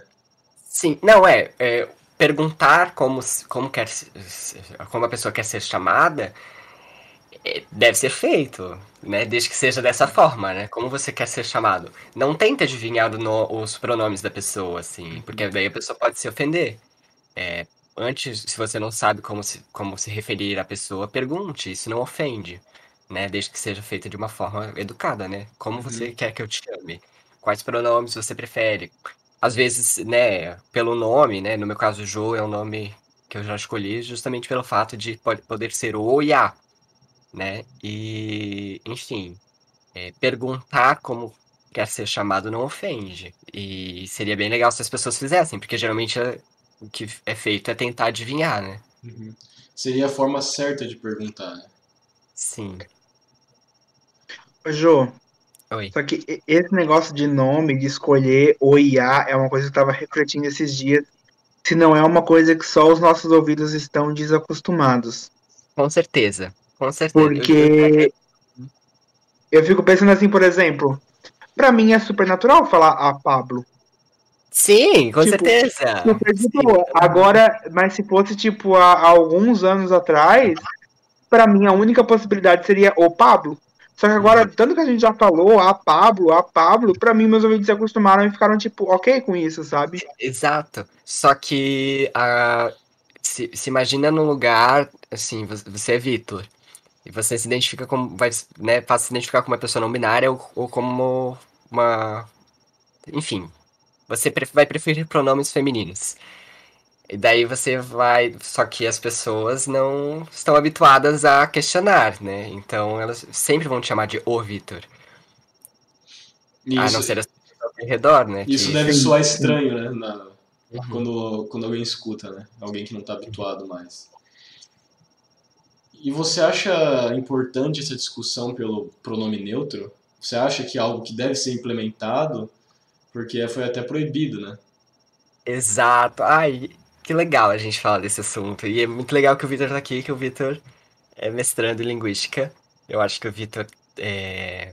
apesar de não ser a área que ele estuda, né, linguagem neutra, mas eu acho que ele tem propriedade para falar. Então, o que, o que existe hoje da linguagem neutra são propostas, né? Existem algumas é, propostas para a linguagem neutra. É, ili, dili, elo, delo, enfim. É, o que precisa ser feito é ser discutido é, e né, ver de qual é a melhor forma de disso acontecer, né? Por isso que é feita essa discussão, que antes era com usava arroba, depois passou a usar x, é, aí entra a discussão de com pessoas com deficiência, então se troca para uma para uma letra em que o, as, as, tecnologias né, conseguem reconhecer, porque o X não, né, não tem como pronunciar helix, né? Uhum. Então, é uma discussão super importante e necessária ser feita se queremos pensar em uma sociedade que inclua pessoas, né? E o que aconteceu recentemente foi que o governador de Santa Catarina proibiu o uso da linguagem neutra em instituições públicas, né? É, o que é bem triste, porque eu faço licenciatura em artes visuais. Eu estava conversando com o Vitor sobre isso quando saiu essa nota. A gente estuda os documentos da educação, BNCC, é, documento território catarinense, enfim. E lá no documento fala sobre essa discuss as discussões é, identitárias, políticas, é, de inclusão acontecerem dentro dos ambientes escolares. E o que foi feito foi o, quebra disso, né? A quebra dessa, desse documento e, e dessa proposta de discussão, o que vai gerar mais preconceito e, e discriminação, né? E essas ideias errôneas que se tem sobre, sobre a, a linguagem neutra e sobre a comunidade LGBT. Não sei se o Vitor quer complementar um pouco enquanto linguista. Mas será que a questão de justamente não não acharem ideal usarem pronome neutro porque realmente não está na norma da língua culta, sei lá, brasileira, alguma coisa assim. Aí, Aí agora que o Victor pode, pode é, responder melhor. A, a... Mana, para, pisa menos. Vai, Victor.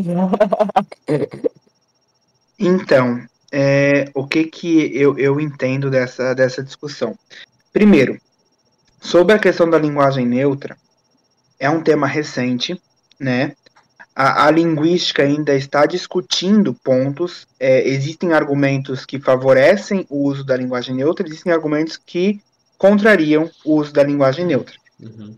É, aí tem também questões políticas envolvidas, que é a representatividade da comunidade não binária, mas também tem uma questão capacitista, né, que como o jogo colocou, o, às vezes os leitores é, online, eles acabam não entendendo o X e o arroba, e até o E, às vezes, é complicado, porque é, os, os, disléxicos, né, tem muita dificuldade em fazer leitura pela rota fonológica, que a gente chama, né? Então, quando aparece algo que não está ali na memória, pode gerar um tipo de, de, de falta de entendimento, coisa assim, um pouco de dificuldade na leitura. É, como uma pessoa de dentro da comunidade LGBT, eu entendo todas as propostas e, e tentativas de inclusão. Eu acho que, que é importante a gente falar sobre a inclusão das comunidades LGBT em espaços é, que a gente ainda não está incluído. Uhum. E só que pela questão da linguagem neutra, eu ainda não tenho muito o que opinar porque é um tema muito recente e muito raso ainda. É, a gente não vê um sustento muito forte ainda para defender ou para contrariar, sabe? É... E muitas vezes que é citado é através de ataques, né? Ou através de ridicularização, ou até mesmo logo proibição. Uhum. É, então, quando a gente fala de linguagem neutra, eu não tenho muito o que opinar sobre o assunto, porque é, vou falar isso na maior responsabilidade do mundo. Me faltam leituras e eu não quero falar besteira. Então, eu acho que é importante que aqui também, assim, gente, eu trabalho com linguística, mas isso não quer dizer que eu saiba de todos os conteúdos de linguística e ainda bem, porque isso significa que eu tenho que estudar muito mais, eu amo estudar linguística. Enfim, é, o, que, o que acontece que eu vejo essa proposta como um olhar um pouco contrário? É, não é o caso do projeto de lei, tá? Porque eu li o projeto de lei e, e ele não fala em norma culta de um modo geral. Ele fala explicitamente sobre essa questão da, da flexão de, de gênero e número, mas muita gente que está defendendo esse projeto está falando, por exemplo, ah, porque a norma culta é assim, a norma culta é assado, ah, e isso vai desrespeitar a norma e não sei o que, não sei o que, não sei o que. Primeiro, a norma culta é algo muito, muito, muito maior do que a morfologia. Então, quando a gente fala em norma culta, a gente não está falando só dos pronomes ali do gênero neutro e coisa nada desse tipo assim. A gente está falando de muita, muita, muita coisa.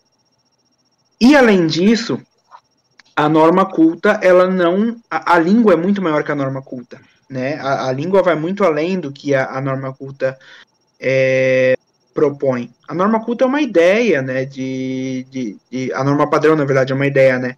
A norma culta é uma é um recorte da língua, né? é uma língua falada por um determinado grupo de pessoas. E eu não estou aqui demonizando a norma culta. Eu sei que ela dá muito acesso a, a pessoas, por exemplo, que querem entrar num emprego e aprender ela faz a diferença na hora de, de adentrar em certos ambientes, então eu não estou aqui demonizando ela. Só estou falando que eu acho que é importante que nas aulas de língua portuguesa a gente olhe para a norma culta, para a língua, de uma maneira muito mais geral. E nem estou aqui falando da questão de linguagem neutra, estou tá? falando mesmo de é, refletir sobre a língua em uso real, assim, o que está acontecendo na, na, língua real e não somente a norma culta.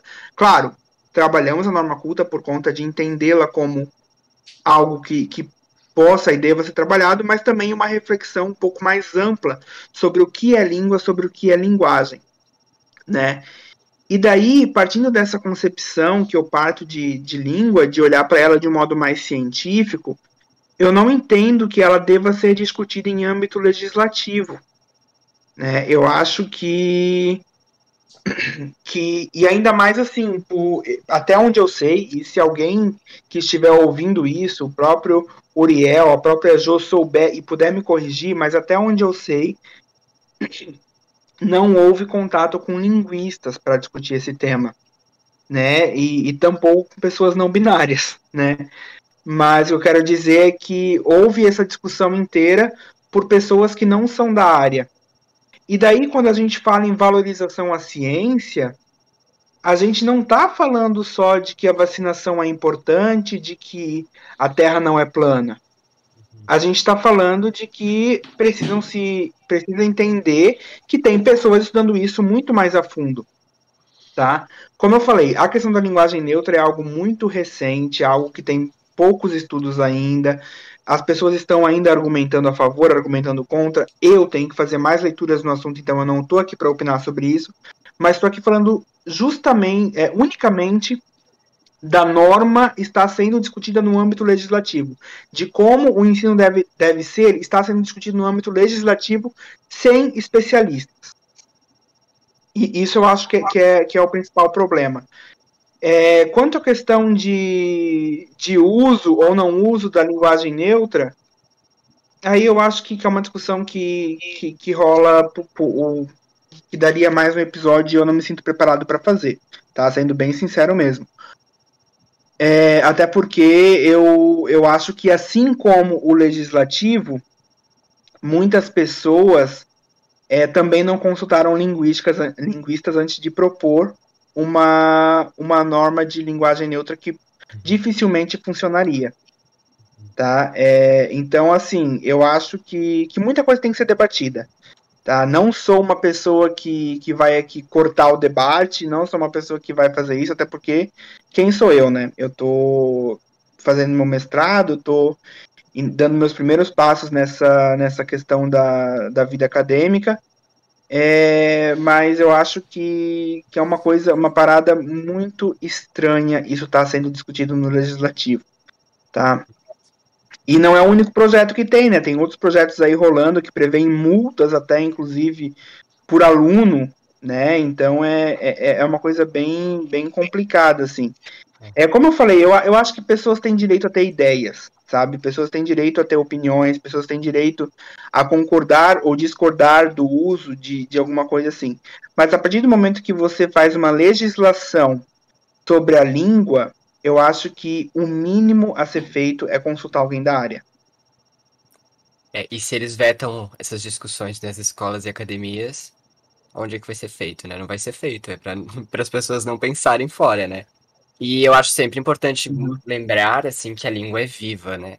Então a gente já tem, teve muitas modificações na língua ao longo do tempo. E, e a gente não vai deixar de ter daqui para para frente, né?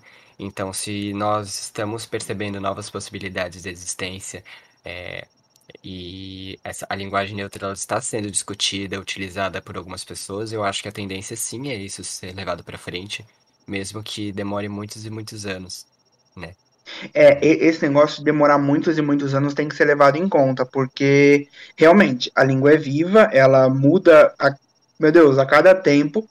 Só que uma mudança gramatical como essa, é, caso ela venha acontecer, ela demora muito. Então eu acho que às vezes é, falta um pouco dessa desse entendimento por parte de alguns militantes que acabam dando uma militada errada, sabe? Que acabam, tipo assim, poxa, você tá é, falando para uma, pra uma pessoa usar um pronome que ela nunca viu antes. Calma, uhum, né? Tipo, uhum. dá uma segurada, sabe? Ah, Essa pessoa não, não, não tá no seu fandom do Twitter. Exato. E muitas pessoas que militam quanto à causa, tenho visto assim, também não compreendem a, a linguagem neutra, sabe? Acaba utilizando ela de forma errônea diversas vezes, assim. Porque. É, utilizando em objetos, né? Cadeire. Sim, cabele. é... Enfim, é uma discussão bem longa. Pois é. Sim. E, mas ainda é, mu é muita teoria, né? Tem muito mais. Quer dizer, é. tem muito mais é, coisa falada de boca para boca do que realmente um embasamento por trás disso, né? Algo, algum estudo, né? Como o Victor falou.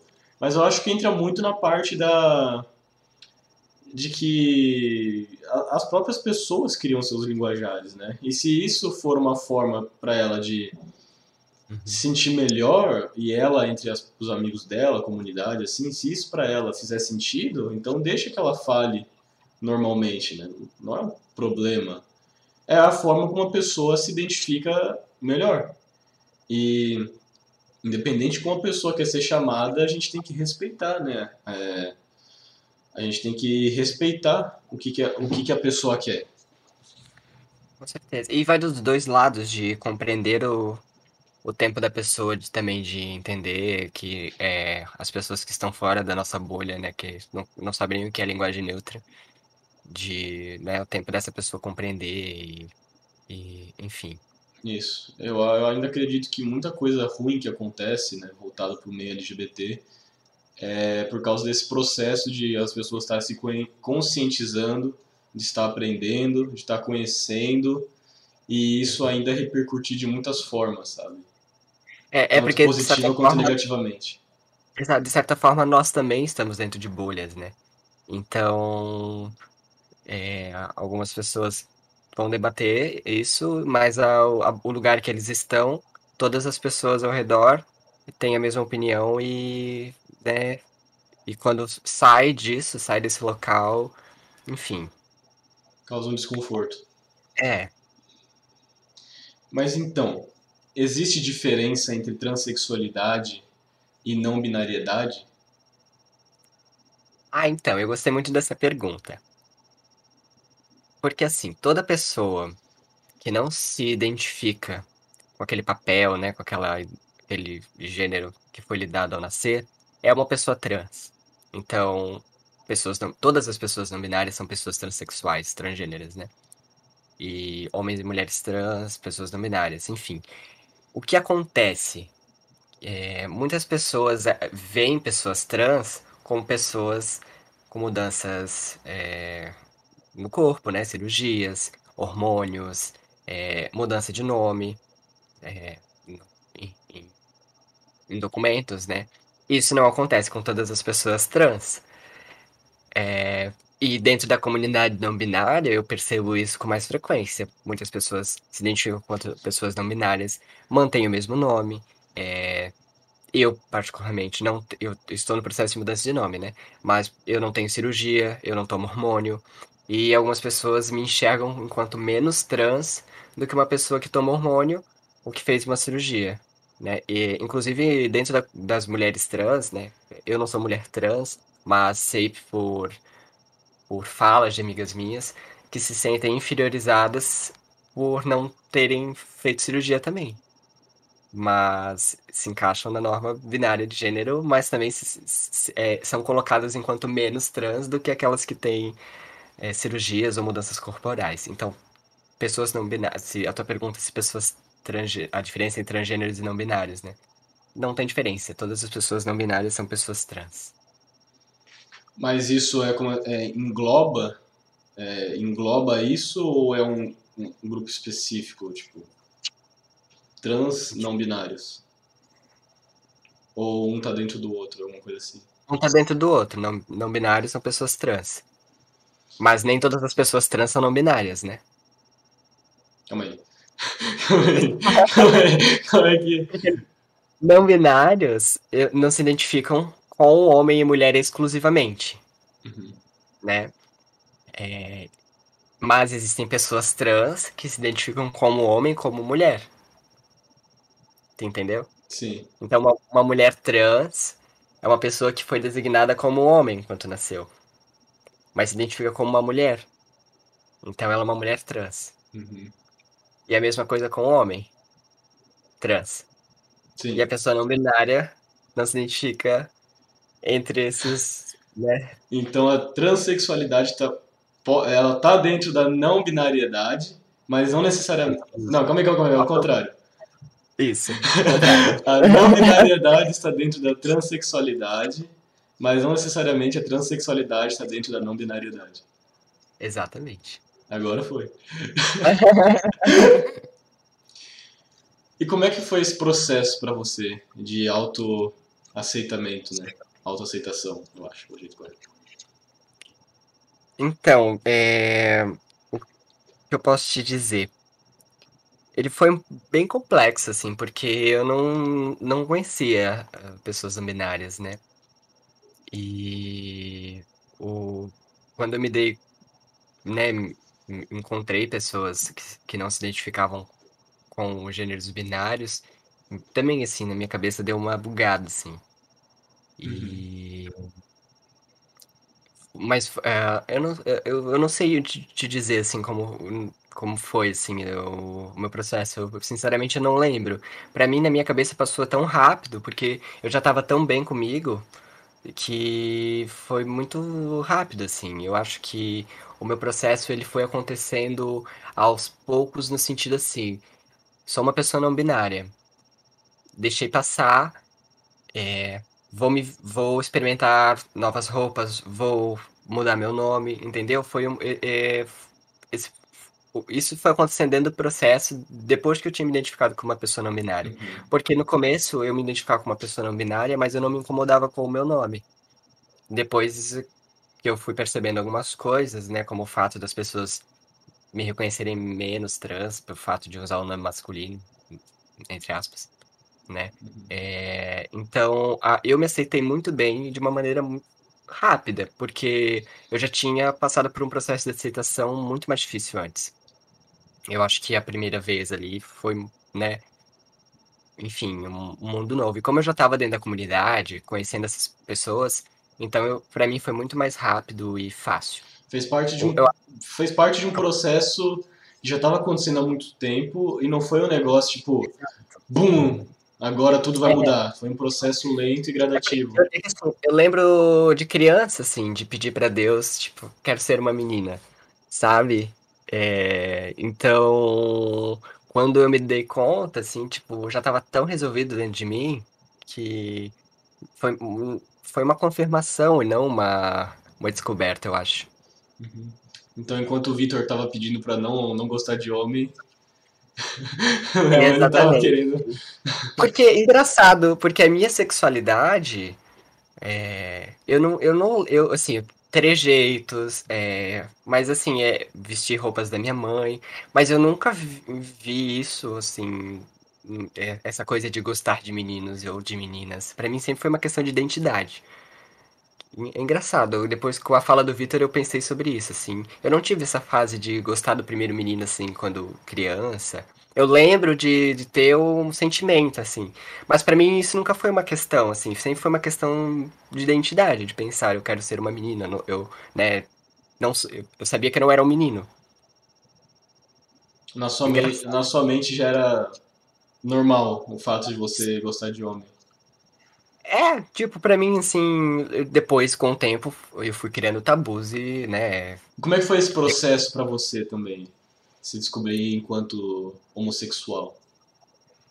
Aí foi bem mais complexo, porque assim, eu fui criando muitos tabus, porque eu cresci dentro da igreja evangélica. Então eu fui criando muitos tabus de que era uma ideia errada, né? Um, uma- um comportamento, uma vivência errada, e enfim. E então foi foi bem foi bem difícil, porque eu vivia num lugar com um discurso muito preconceituoso. Então, me descobrir, me assumir enquanto gay foi um processo bem difícil. Por isso que eu digo que a me assumir trans não foi tão complexo, porque eu sei que é mais difícil ser trans, né? Pelo Uhum. menos pra mim foi. Mas eu já estava, já tinha feito faculdade. O Vitor sabe, assim, de algumas coisas que eu passei, que eu acho que não convém contar aqui tudo, né? Mas, é, enfim. Já até me perdi, assim, porque tem coisas que eu gostaria de pular, assim, e ac- e acabo. Não, tudo bem, tudo bem. Sem problemas. bem. Mas você acha que a androgenia entra um pouco na não binariedade?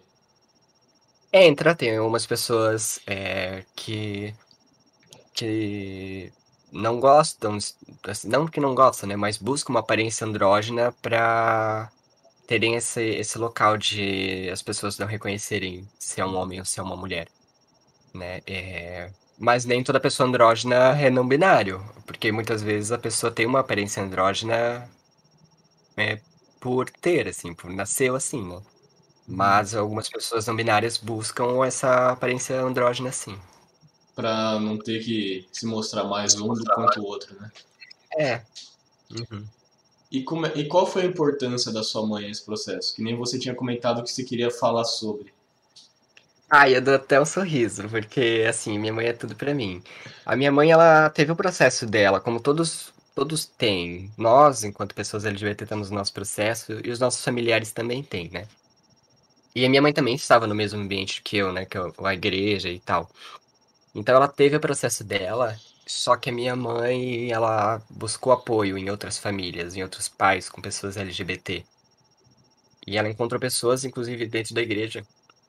Em Curitiba existe um grupo, é, dentro da igreja católica, de pessoas LGBTs. Daí fazem parte pessoas LGBT e famílias com pessoas LGBT. E eles vieram até Brusque, conhecer a gente. é, e a minha mãe é, se encontrou nesse lugar, sabe? De, enquanto uma mulher religiosa e, e mãe de LGBT, né? Entender que não é pecado e tudo aquilo, né? Essas ideias que a gente tem, esses muros que a gente vai criando.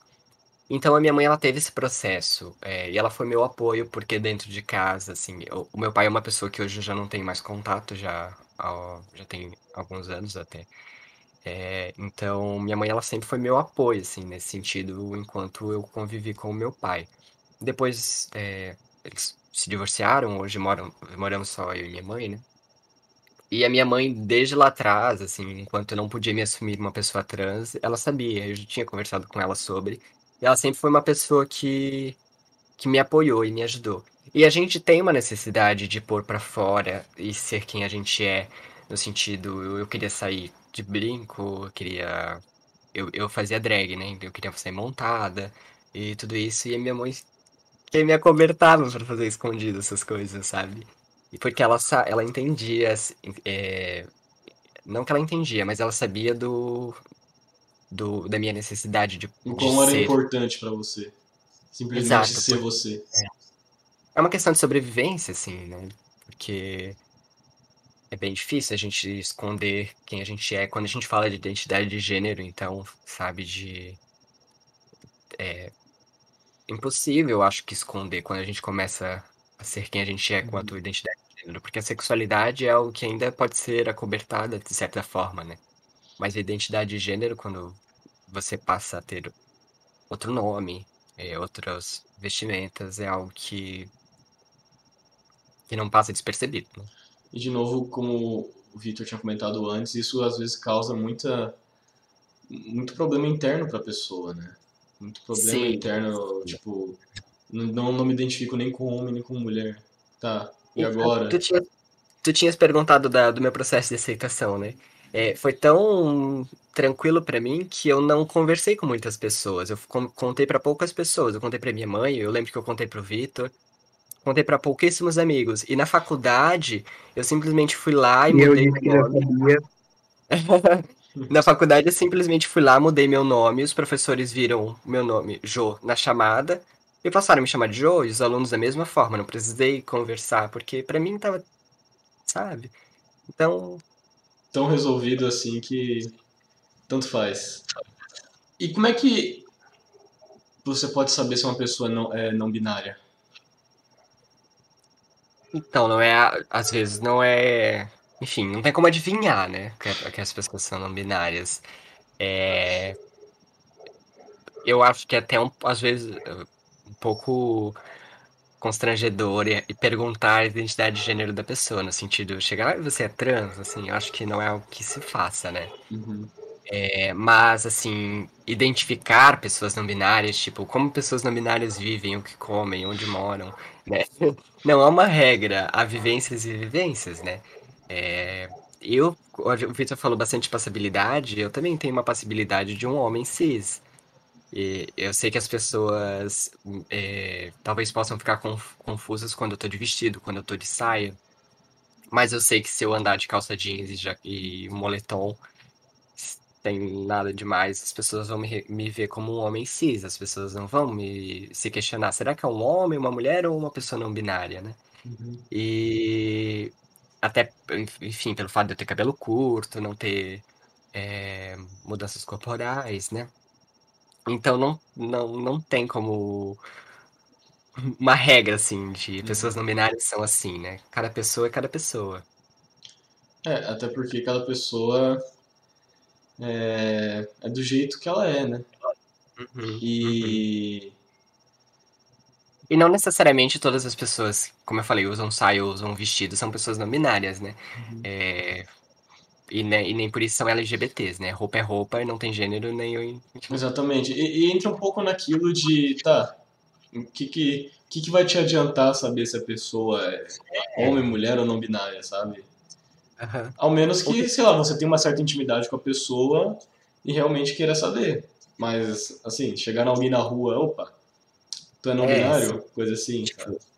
É, assim, é uma, é uma questão política, assim, também, se colocar, assim, né? Tipo, eu, eu poderia simplesmente só, tipo, mudar meu, ter mudado meu nome e não, não, não, não estar aqui falando sobre não binariedade no sentido, assim, é, sei lá, só mudei meu nome, sabe? Não, não preciso falar que eu sou não binário, mas é uma questão política se colocar enquanto uma Uhum. pessoa não binária, né? Então, é, mas não dessa forma, assim, de chegar e perguntar, assim. É bem constrangedor. Tu não chega pra uma pessoa qualquer e pergunta sobre a identidade de gênero né, ou a sexualidade da pessoa, né? Tu não vai chegar na pessoa e perguntar, ué, tu é gay ou tu é trans? É, de forma indecente, assim, né? É. Mas você acha que é necessário é, você se posicionar Por exemplo, ah, eu sou assim. Você acha que isso é, você acha que isso é importante para um processo de viabilização das pessoas não binárias? Com certeza, as pessoas precisam saber que nós existimos, né? Que nós estamos aqui. E é muito importante, a gente tem visto algumas pessoas é, com bastante visibilidade se assumindo pessoas trans, né? Tanto pessoas, tanto tra, transbinários quanto não binários, né? O caso agora mais recente, Demi Lovato, né? Se assumiu uma pessoa trans não binária. E é extremamente importante a gente se colocar enquanto uhum. pessoas é, não binárias e falar sobre a temática para saber que nós existimos, né? Já somos muito invisibilizados. Uhum. Mas é, é uma questão que está cada vez mais aumentando, né? Se a gente for pegar de 1990 para cá, toda a questão do LGBT está sendo muito mais falada, né? Eu acho que falar sobre, por exemplo, a bissexualidade ou não binariedade, a transexualidade, eu acho que é algo que como, é questão de tempo também, né? É, com certeza, assim, tudo isso que a gente fala aqui sempre existiu, né? É, mas é, foram discussões que foram sendo apagadas, né? É, como o Vitor falou da sigla, antes era só GLS, nem a letra T tinha. Pessoas trans, travestis, nem apareciam na sigla. E desde. A gente sempre tem registro na história de pessoas trans, né? Sim, e de relacionamentos homofetivos também. Durante a história inteira tem coisa e pessoas não binárias, não é uma, não é uma invenção, né? Como muitas pessoas acham que é uma invenção contemporânea, assim. Isso não é uma invenção e nem é contemporâneo. Na, no México, ah, existem as é, muxes. Eu não sei se eu vou estar tá, tá utilizando a pronúncia correta, né? Mas são pessoas que existem desde a da, da era pré-colombiana, assim. Que eram, são pessoas que não são, não, não se identificam nem como homens nem, nem como mulheres, são pessoas não binárias, né? É, e que são extremamente respeitadas, porque são vistas como, como divindades, assim. Tem até uma, uma história que o que eu não, não vou saber o nome agora da, da entidade, né? Mas é uma entidade religiosa carregava dois sacos de semente, que um seria os homens, outro seria as mulheres, ia plantando, né? E um, determinado momento do caminho, esses sacos se rasgaram e as sementes se misturaram e nasceram as murchas, né? Essas pessoas que não se identificam como homem nem como mulher. E isso existe em outros países, em diversos lugares e inclusive uh, em aldeias indígenas. Isso também é já há séculos e séculos. É, agora está sendo mais conversado, né? E está sendo muito algo muito mais informado porque, é. como você falou, já existe há séculos, mas imagina, mas imagina para quem no passado talvez não fizesse ideia do que, que isso poderia ser, né?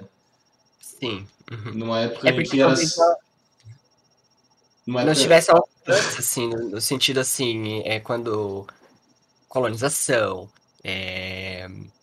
enfim, diversos fatores. Mas vão separando essas pessoas, né? No sentido, nós uh, somos brancos cis héteros, então nós somos melhores, mais fortes, né? Que eles vêm de uma cultura lá que, que tem esse padrão e vem para cá, uhum. destrói toda essa cultura, né? Por isso que lá no México, né? Desde a época pré-colombiana, e vem os colonizadores e. Destrói e, e, esse conceito que eles já tinham. Uhum. É, então cada vez mais é importante que isso seja comentado, né? E como foi contar para sua família e amigos sobre a não binariedade? Eles entenderam? Eles respeitaram isso? Então, é... para minha família, para minha mãe, né, foi muito tranquilo assim, porque como a minha mãe já tava no... já tinha passado pelo processo e tal, para ela foi muito muito tranquilo. Eu acho que a maior dificuldade dela foi a questão do nome é, de se policiar, assim. Se acostumar a chamar de Jo. É, nesse sentido, assim, não por uma questão de não respeitar o, o né, mas uhum. por uma questão de, de costume, né. Mas a minha mãe super tranquila, porque a minha mãe é uma, super aberta ao diálogo. E os meus amigos da mesma forma, eu não lembro de ter ouvido dos meus amigos, assim, é, que não aceitavam. Eu acho que não, é. É. Só, lógico, algumas pessoas que não entenderam ou que nunca tinham ouvido falar. Mas, assim, eu sou uma pessoa extremamente privilegiada quanto a isso. E você se incomodaria de falar em relação ao seu pai, como foi para ele? Se não quiser falar, não precisa falar. Assim, eu, não nunca conversei com meu pai sobre a transexualidade, né? Eu com meu pai foi só até a sexualidade, para ele já foi o suficiente, assim. E aí, como isso interferiu nos seus relacionamentos? Você se identificar como não binário, isso interferiu no seu modo de se relacionar com as pessoas, de modo afetivo? Ah. Sim, não. Ah, no começo, eu antes de, ah, hoje eu estou num relacionamento, né? Antes de estar num relacionamento, eu sentia que sim, porque é, é, como eu falei, tem uma possibilidade de um homem cis, gay, né? Uhum. E então as pessoas conversando e tal, e sei lá, chegava na minha rede social ou alguma coisa nesse sentido, ou eu mesmo falava, elas perdiam interesse pelo fato de pensar, não sei, assim, o que passava na cabeça delas, né? Mas, é...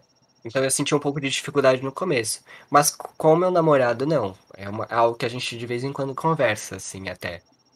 Ele é uma pessoa super tranquila é, quanto a isso. Inclusive, a nossa primeira conversa foi sobre não binariedade.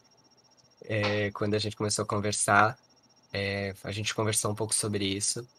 E então com ele ele que importa agora, né? Tipo, ele. então... É justamente isso, né? Se o seu é... parceiro é tranquilo com isso, então. Exatamente. Exatamente. Mas eu, assim, eu aprendi a lidar com aquelas outras decepções, assim, de pessoas que não entendiam. Ou... E teve pessoas que. Teve momentos, assim, que eu escondi essa minha, a minha identidade, assim, por uh, querer ficar com alguém, assim. Então... Pra não repercutir. Porque você achava que a pessoa poderia não entender é. legal. Aham. E... e em relação às pessoas no geral, como é que foi? E como é que, como é, que é para as pessoas você ser não binário? Você acha que tem como é, explicar isso? Sei lá, algumas pessoas te veem torto, outras estão nem aí. Você acha que tem? Sim, ah, demais, assim. É, e eu não digo nem pelo fato de ser uma pessoa não binária, mas por ser uma pessoa feminada. Porque as pessoas não sabem que eu sou não binário, né? As pessoas que me olham, né? Isso nem passa na cabeça delas, assim, né? Muitas pessoas nem conhecem o termo. Mas simplesmente por ser uma pessoa feminada, é, usar roupas ditas femininas. Uhum. Então sempre tem olhares, comentários. É, e mas assim, é algo que eu aprendi a lidar, assim, de certa forma. Sempre vai machucar, lógico. Mas eu acho que eu estar bem comigo é, ajuda nesse processo. É, ou isso te cria uma casca grossa, né? Sim, ou isso também. te deixa mais forte de quero que vocês se fodam, eu sou eu e é isso aí mesmo. Exato. É. Uhum.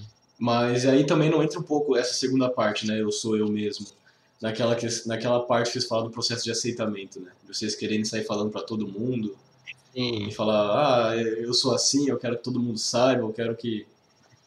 tudo mais. Entra nisso? É. Também, assim. É porque às vezes é. É, eu tenho dias e dias, eu acho que eu, eu fluo muito, assim, entre os gêneros. E tem dias que eu não quero assim, que as pessoas me reconheçam quanto homem sabe? Porque as pessoas me veem como um gay. E às vezes eu não quero que as pessoas vejam isso, sabe? Eu queria andar com uma placa escrito assim. Sou não binário. e qual que é o teu envolvimento com a comunidade LGBT? Porque você já teve a frente, você já teve participando de vários projetos, né? Em Sim. relação a isso. Uhum. Então, eu participo, participo ainda de um coletivo LGBT, né? O, o Clã, Coletivo Livre de Armários, que é um coletivo aqui em Brusque tem um, um trabalho, já desenvolveu um trabalho bem legal, assim, que eu, que eu fiz parte. É, e a minha produção artística, ela é muito voltada para minha vivência, assim, ultimamente eu trago muito da minha vivência enquanto pessoa trans. Eu tive até um processo, assim, um- um- uma série que eu fiz sobre o meu processo, assim, sobre me descobrir e tal, com, assim, até com a minha digital, sobre a minha identidade, assim, bem Uhum. legal. E eu trago muito isso na minha, na minha produção. Inclusive, teve um trabalho que foi aprovado pelo Aldir Blanc, né, pelo Prêmio Aldir Blanc, em que a gente, eu fiz a curadoria de uma exposição que eu propus é, sobre vivências LGBT em Brusque, né, a Vivências Queer era o nome da exposição. Então, nós trouxemos diversas vivências. é, a- eu chamei uma amiga fotógrafa, que é a Marina, que é um- uma mulher trans, e nós fotografamos pessoas não binárias, pessoas trans, travestis, gays, lésbicas, bem legal.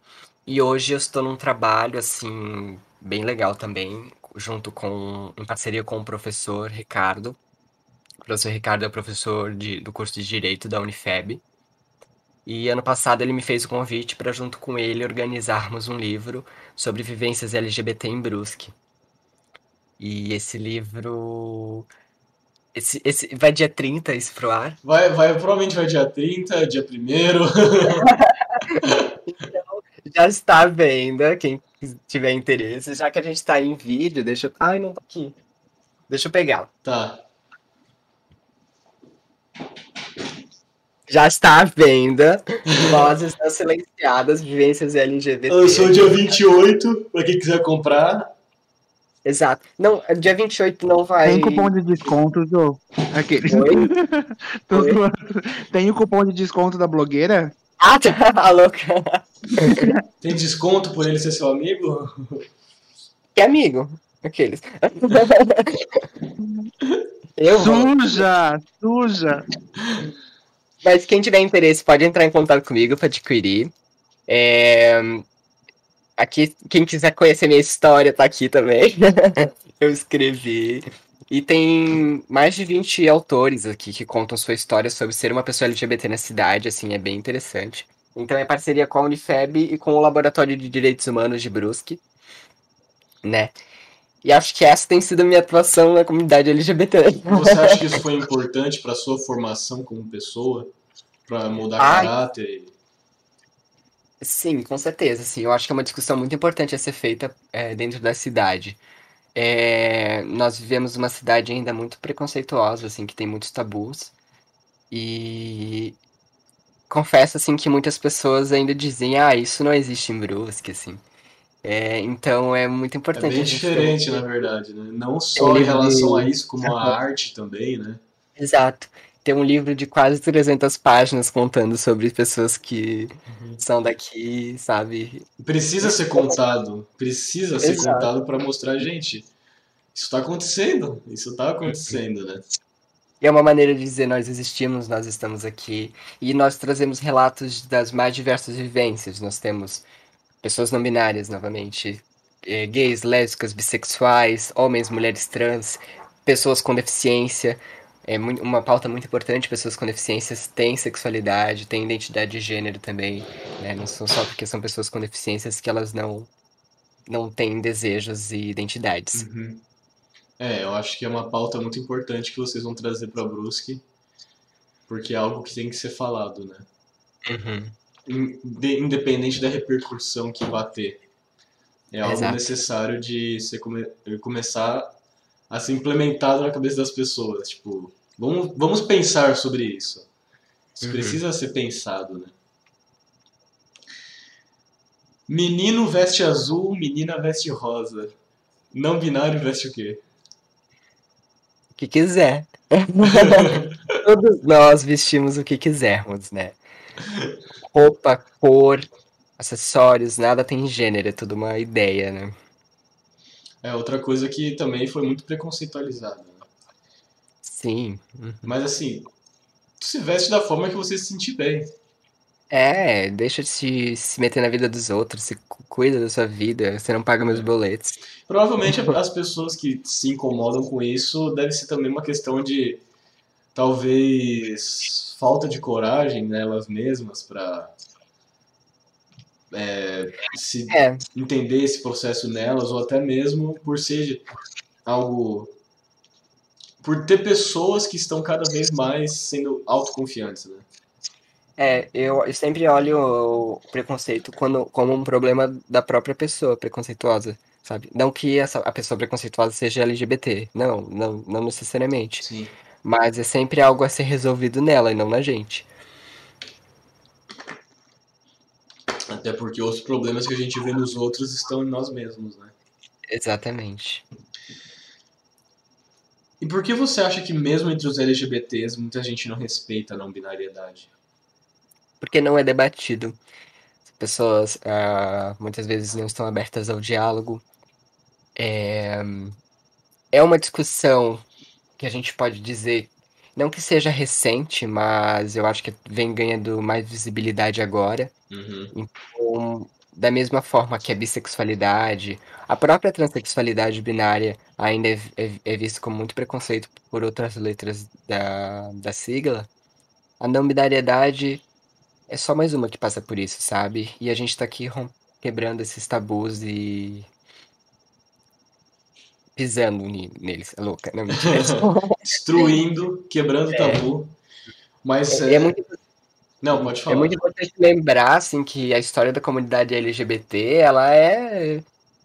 A, a comunidade trans tem um papel muito importante, né? Se a gente for ver o, o- a, né, a, a conquista dos primeiros direitos, foi a- pela comunidade trans, mas foi para a comunidade gay, né? Ou, ou, ou homo- homossexual, no caso, gays e lésbicas, né?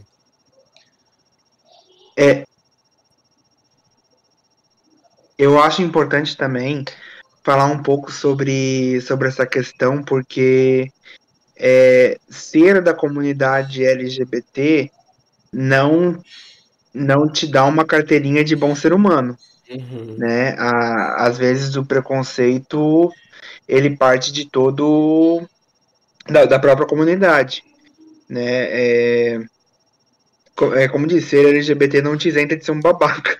Exato, exato. Uhum. Tem, é, tem muita gente que, justamente por ser LGBT, às vezes acaba querendo, talvez de, de uma forma errada, é, mostrar, não, isso aqui é o certo, eu tô totalmente É. certo, e você, qualquer coisa que tu fala, você é um machistinha de merda, ou feministinha, alguma coisa assim, sabe? E, e tem, a gente, a- a- eu vou falar a gente, né, enquanto comu- comunidade LGBT, a gente acaba reproduzindo muito do, dos comportamentos preconceituosos, né, tipo, é, eu vejo muito gay falando, é, a,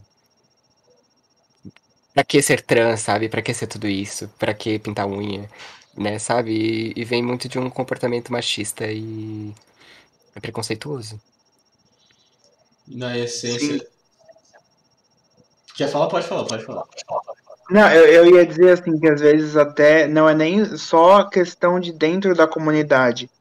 É tipo assim, esse, esse alto preconceito que se faz entre as siglas, sabe? Às vezes é uma coisa assim, por exemplo, é, é de gente, sei lá, lésbica, gay, bissexual, de, de qualquer ori- orientação sexual, e não quer ficar com pessoas pretas, sabe? Ah, Ou, aham. ou, ou só gosta de gente padrão, esteticamente falando, assim, de. Ah, porque tem um corpo assim, assim, assado. Então, é aquilo, tipo, ser, é, é, tem questões que, que são de orientação sexual, tem questões que são de identidade de gênero, e tem questões que são de caráter, né? É, não, não, você coletar um não significa que você vai coletar os outros dois, cada um dos. ca- Cada ponto é, vai definir de uma forma. Existe, eu vi uma entrevista uma vez com uma mulher trans e perguntaram pra ela o que dói mais do que o preconceito, né? E ela respondeu: preconceito quando vem alguém que também sofre preconceito. Às vezes É. uma forma de ataque, mas defesa também, né? E entra muito em tudo isso. Eu acho que, querendo ou não, a essência de tudo que a gente falou aqui se resume ao respeito, né? A partir do momento que É. existe o respeito, nada, nada disso importa, sabe? O respeito, aonde há o respeito, aonde é, até, até onde vai até onde eu posso ir com certa pessoa, até onde eu posso falar em relação a essa pessoa, até onde é, as coisas podem ser comentadas, né? Então, quando entra o respeito, é, é o que deveria existir, né? Pelo menos em grande parte, para mudar toda a situação que é. E querendo ou não, é, é a busca do respeito, não só para a comunidade LGBT, mas como também para as questões das pessoas, por exemplo, negros, pardos, índios. É a busca pelo respeito, né? Pelo. Só quero ser eu, gente. Pelo amor de Deus. Não, não tem problema em ser eu, né? E, infelizmente, querendo ou não, é, tá, sendo, é, tá sendo um processo sangrento, por assim dizer, né? Colocando é. entre aspas, mas ao mesmo tempo não colocando entre aspas, né? Tipo, quantas pessoas tiveram que morrer para vocês hoje poderem estar aqui falando sobre isso abertamente, sabe? Quantas pessoas morrem? Eu quantas volto a dizer. Morrem? a gente é muito privilegiado, a gente está dentro de casa falando sobre isso com um pai e uma mãe que né, nos apoia e financeiramente a gente é confortável, somos brancos, é, temos ensino superior, né? Então vocês, é, vocês se encontram numa situação muito melhor do que muitos, né? Uhum. Numa posição é, diferente, por assim dizer. Mas não tira o fato de que tudo isso está acontecendo no mundo que a gente vive, né? Exato. Então, eu acho que agora gente, eu posso fazer a última pergunta do programa, né? Já foi muito tempo. eu não sei se vocês gostariam de mais. Porque ainda tem mais algumas aqui, não sei como é que. Ah, eu confesso que eu tô um pouco cansada. Eu tô bem cansado demais. mas mas não, não, não cansado da companhia. A companhia é boa. O problema é que é muita tela. Sim, eu, deixa eu, eu também tô cansado. Justamente por isso, aula ainda. por isso que eu sugeri a última pergunta, né? Sim, tranquilo. O que, que vocês acham do movimento LGBT e do mês do orgulho LGBT? eu acho necessário. É, eu acho que, que, como eu falei antes, é, enquanto não for normal viver como a gente vive, a gente tem que falar sobre isso. E falar sobre isso significa se unir dentro de uma comunidade, por mais que tenha suas lacunas, os seus defeitos, as suas incoerências. Mas se unir dentro de uma comunidade onde a gente pode buscar apoio, é, questões de saúde, né, também psicológica, mas também estudos e discussões e debates e diálogos sobre o assunto. Então, ter uma comunidade que acolhe a gente nessas questões, como eu falei, por mais os seus defeitos, lacunas e, e inconsistências, é, ainda é a nossa comunidade ainda é a nossa, a, a nossa forma de conversar entre a gente para discutir como a gente pode viver, né? E como a gente deve viver e como a gente vai viver, né? Então, eu acho que se não tivesse uma comunidade, a gente estaria perdido. Então, eu acho que é importante para ter esse guia, para ter esse norte. E o mês de orgulho é é, é uma questão de símbolo, eu acho, de mais. De novo entra né? naquela é uma... representatividade, né, que você mesmo falou, Vitor, de vocês sim. se sentirem representados, né? Exato. Sim. Mas é importante lembrar que a gente se sente orgulhoso 12 anos por 12, 12 meses por ano, né? Isso, isso, exatamente. Então, eu falei, a questão da, do, do, do mês é mais um símbolo, né? É mais uma coisa tipo assim, vamos fazer o nosso mês porque a gente precisa discutir coisas sobre a gente. Então, se não fazem isso naturalmente, Exato. né, como fazem com questões heterossexuais, que a gente resolva então juntar tudo no mês e fazer tudo no mês. Ah, mas as marcas só lembram dos LGBTs no, no mês do ano, mas é porque a gente ainda precisa marcar o mês do ano para as pessoas lembrarem da gente, porque a gente não é lembrado como sempre. Aí algumas pessoas falam: "Ah, mas eu queria tanto ter o mês do orgulho hétero".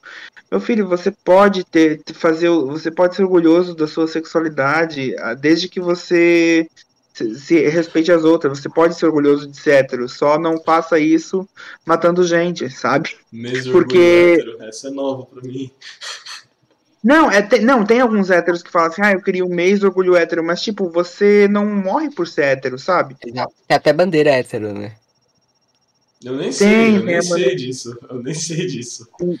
Ela, ela é bem escura, bem. Assim, bem. Estranho. Dark. É.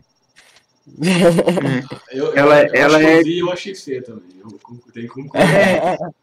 É, Não, não, tipo assim, ó, é, é, falta um pouco das pessoas entenderem, porque eu acho que é tanta, tanta coisa assim, ó, de tratar a gente como minoria, de ver assim, ah, Exato. nós, de sempre ter assim, ó, ah, porque nós somos os héteros, nós somos os certos, não sei o quê, que é, é tanta essa ideia de tratar a gente como minoria, que quando a gente impõe a nossa voz para propor igualdade, eles ainda enxergam uma competição. E quando Uhum. existe um mês dedicado à comunidade LGBT, eles sentem que eles estão perdendo essa competição. Só que ninguém aqui tá, tá querendo ganhar, tá querendo perder alguma coisa. A gente só quer os mesmos direitos que todo mundo. Ne- Nem é uma competição, né? Não é uma competição, porque se fosse uma competição, é... primeiro que a gente teria que. Ia virar uma guerra que declarada, né? Ia virar uma guerra declarada caso fosse uma competição. Tipo, nós, nós heterossexuais vamos matar vocês é, LGBTs porque nós somos superiores, sabe? Então já é e uma tipo guerra. assim, cara. e tipo assim, sério que tem gente que acha que é uma competição, porque se eu achasse que fosse uma competição, eu estaria deprimido. Porque eu já me sentiria muito derrotado. Porque olha a representatividade que as pessoas hétero têm, olha a- as questões de. Gente, só uma pessoa hétero não precisar sair do armário, pra mim já é uma vitória deles. Sabe? Se isso for realmente uma competição. Mas não é, a gente só quer exatamente as mesmas coisas que os héteros têm. E não existe argumento plausível que fale que a gente não pode ter. Não existe. Ah, mas me- não me venha com um argumento bíblico, porque daí eu jogo o argumento bíblico na sua cara também. Sabe? Tipo, não me venha com essa, com essa coisa de que ah, é, não merecemos lugar no céu porque estamos discutindo coisas para ser feitas na terra. Né? Eu acredito que, querendo ou não, as próximas gerações cada vez mais vão vir prontos para ter esse tipo de conversa, né? E simplesmente é isso aí. É isso aí, gente. Eu acho que cada vez mais isso vai ser algo simplesmente comum, assim. O que é o que vocês buscam, né? É, eu espero que sim, eu espero que seja. É, confio muito nas próximas gerações também. Só que é, é, assim, sendo, não sei se eu tô sendo um pouco egoísta, mas confiar nas próximas gerações, eu acho que é se isentar de um posicionamento que precisa ser feito agora. Sabe, a gente não pode é, colocar uma expectativa no futuro para algo que tem que ser resolvido no presente. Mas justamente é através de pessoas que estão fazendo isso agora que as coisas podem melhorar no futuro. Que nem lá atrás, Não, quando a gente certeza. já comentou, né? Com certeza, eu acho, eu acho que vai melhorar, tá? Eu tenho fé que vai melhorar, até porque a gente percebe uma, uma melhora, por exemplo, se, e não preciso nem ir lá atrás para os anos 80, 90, tá? Eu falo, por exemplo, assim, é, pessoas que são bissexuais na adolescência hoje, elas entendem um pouco mais do que eu entendi, sabe? Então, tipo, é- elas, eu acho que existe uma força maior e, e uma representatividade maior também. Pouca, muito pouca. Ainda precisamos de muito, mas já estamos progredindo.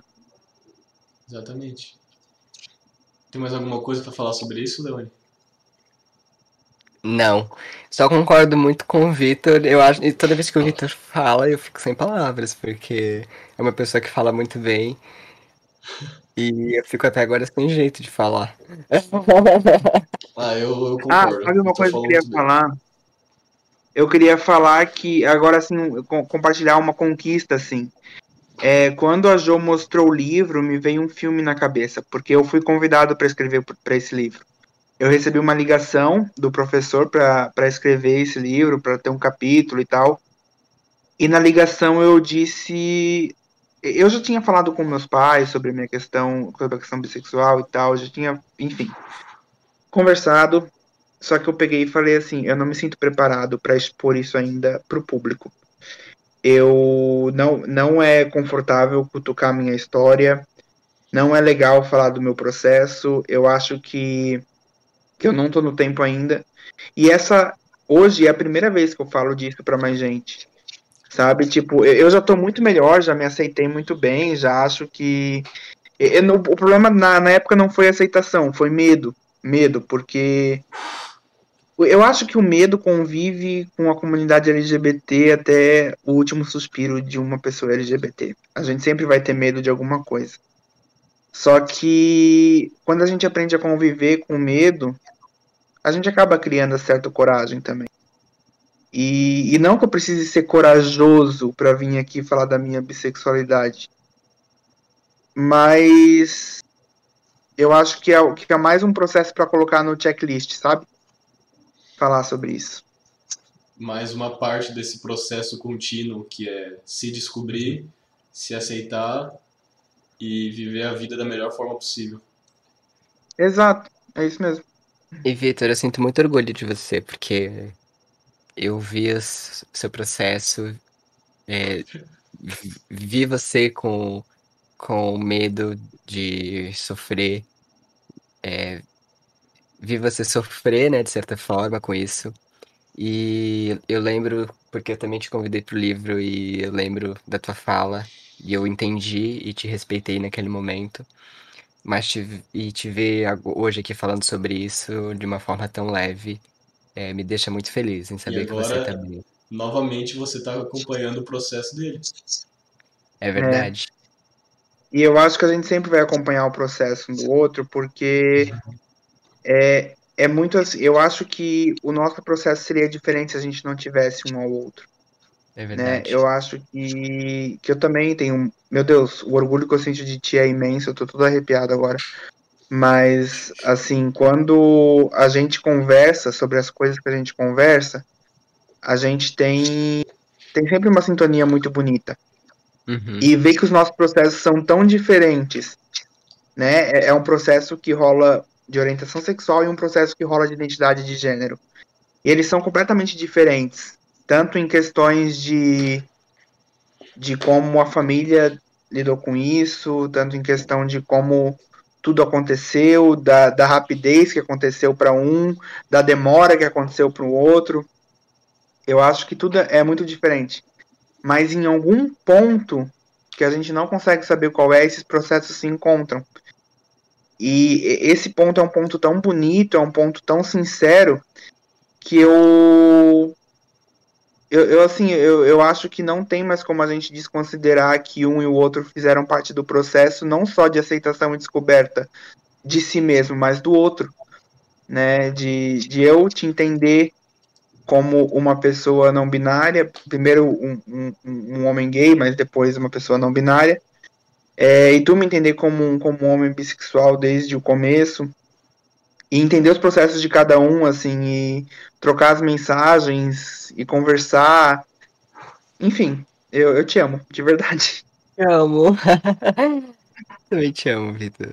E no fim é aquilo: as pessoas estão nas nossas vidas para nos, nos ensinar alguma coisa, para nos trazer é. alguma coisa. Elas não estariam nela se, ela, se você não, não precisasse ter alguma coisa com ela. Né? Então, com certeza, não é por acaso esse relacionamento que vocês têm, vocês terem é se encontrado em algum momento da história de vocês e de ainda estarem caminhando nessa jornada juntos. Isso. E Uriel, já aproveitando que estamos no fim de semana, no fim de semana, no fim do programa, já, eu já tô todo doido, assim, confuso. Mas quero te agradecer pela oportunidade de falar sobre isso. Eu acho que é necessário, é importante. Te parabenizar pelo programa. Eu andei dando uma escutada nos outros episódios também, para me inteirar de, de tudo o que está acontecendo. E eu acho que é, que é bem legal, assim, que tu tenhas essa, essa motivação. E parabenizar também ao Instituto Federal, que que dá oportunidade aos alunos de não de irem além do que a sala de aula propõe, né? Aqui a gente não está falando só com pessoas da comunidade LGBT, estamos falando com docentes, né? É, Jo é professora de artes, eu sou professor de língua portuguesa e língua inglesa, e a gente entende como o processo de estar dentro de uma sala de aula é raso, né? A gente sabe que o aprendizado vai muito além de uma sala de aula fechada em quatro paredes e cadeiras enfileiradas. Então, os projetos de UFC eu tenho acompanhado, tenho acompanhado a, a Faxu também, sempre, desde 2018, tô, tô vendo as coisas. E é incrível, assim, ver como os alunos de UFC são diferenciados dentro de Brusque graças a uma estrutura escolar e docente muito boa. É verdade. Também queria agradecer, Uriel, pela oportunidade de voltar aqui. É muito legal a tua iniciativa de trazer essa temática pro, pro, pra rádio do UFC. É, é realmente a primeira vez que eu vejo essa discussão dentro de uma escola.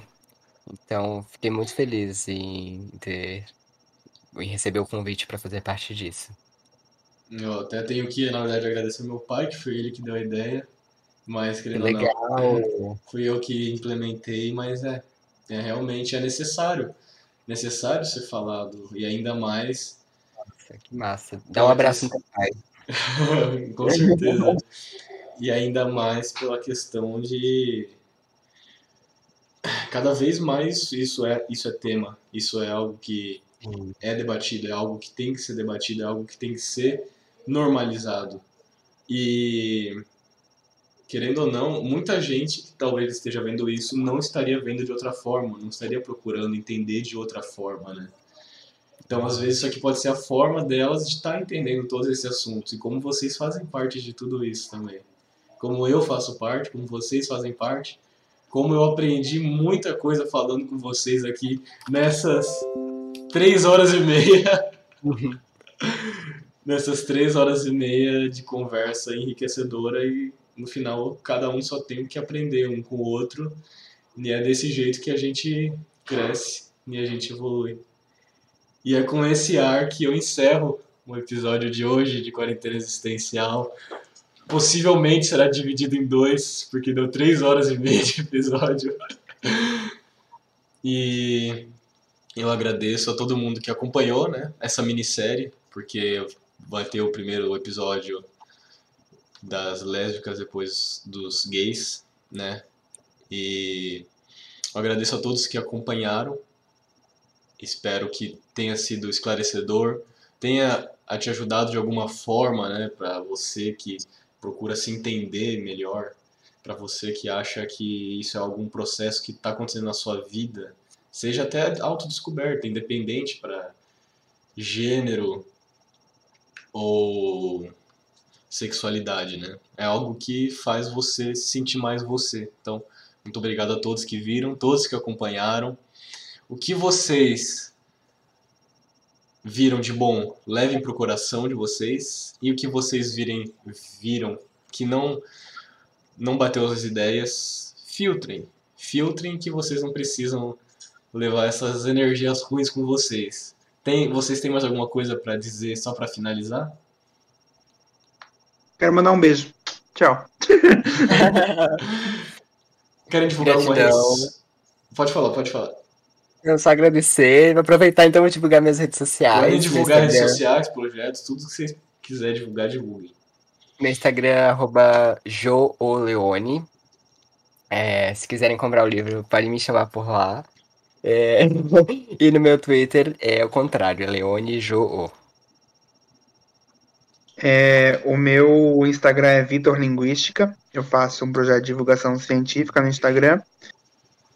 É, é isso. Eu tô no Instagram mesmo. Quem não, quem não tem Kawaii, o meu código. Aqueles.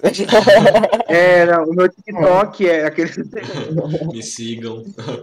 Mas vamos lá, gente. Dê uma, uma olhada no conteúdo do Joe Leone, numa- no conteúdo do Vitor, que eu acompanho ambos e acho ambos incríveis. Então, então é isso aí. Também tem que divulgar o meu, né? Segue lá no, no Instagram, o, o, o Uriel Nunes, que às vezes. que- tem que falar, né? Porque eu não vou falar o Uriel Nunes. Segue lá no Instagram, que toda semana eu tô postando sobre os episódios de Quarentena Existencial, né, que vão tendo. Meus stories, de vez em quando eu posto coisas interessantes lá. Então também acompanhe, fotinhas e tudo mais. Aparece, aparece Uriel tomando banho gelado. Parece que eu tomando banho gelado, que eu tô nesse processo faz 35 dias. e para vocês que estão vendo pelo blog do IFC, né? Dê uma olhadinha um pouquinho aqui em cima que eu tenho alguns textos publicados aqui pro próprio blog, né? Eu acho que já, já deu uns 14 textos assim. Para vocês que estão no YouTube, vão acessar o blog. E para vocês que estão no Spotify, vão acessar o blog também. é isso aí, gente. Até mais. Até semana que vem, até o próximo episódio. E é isso. Tchau. Tchau. Tchau.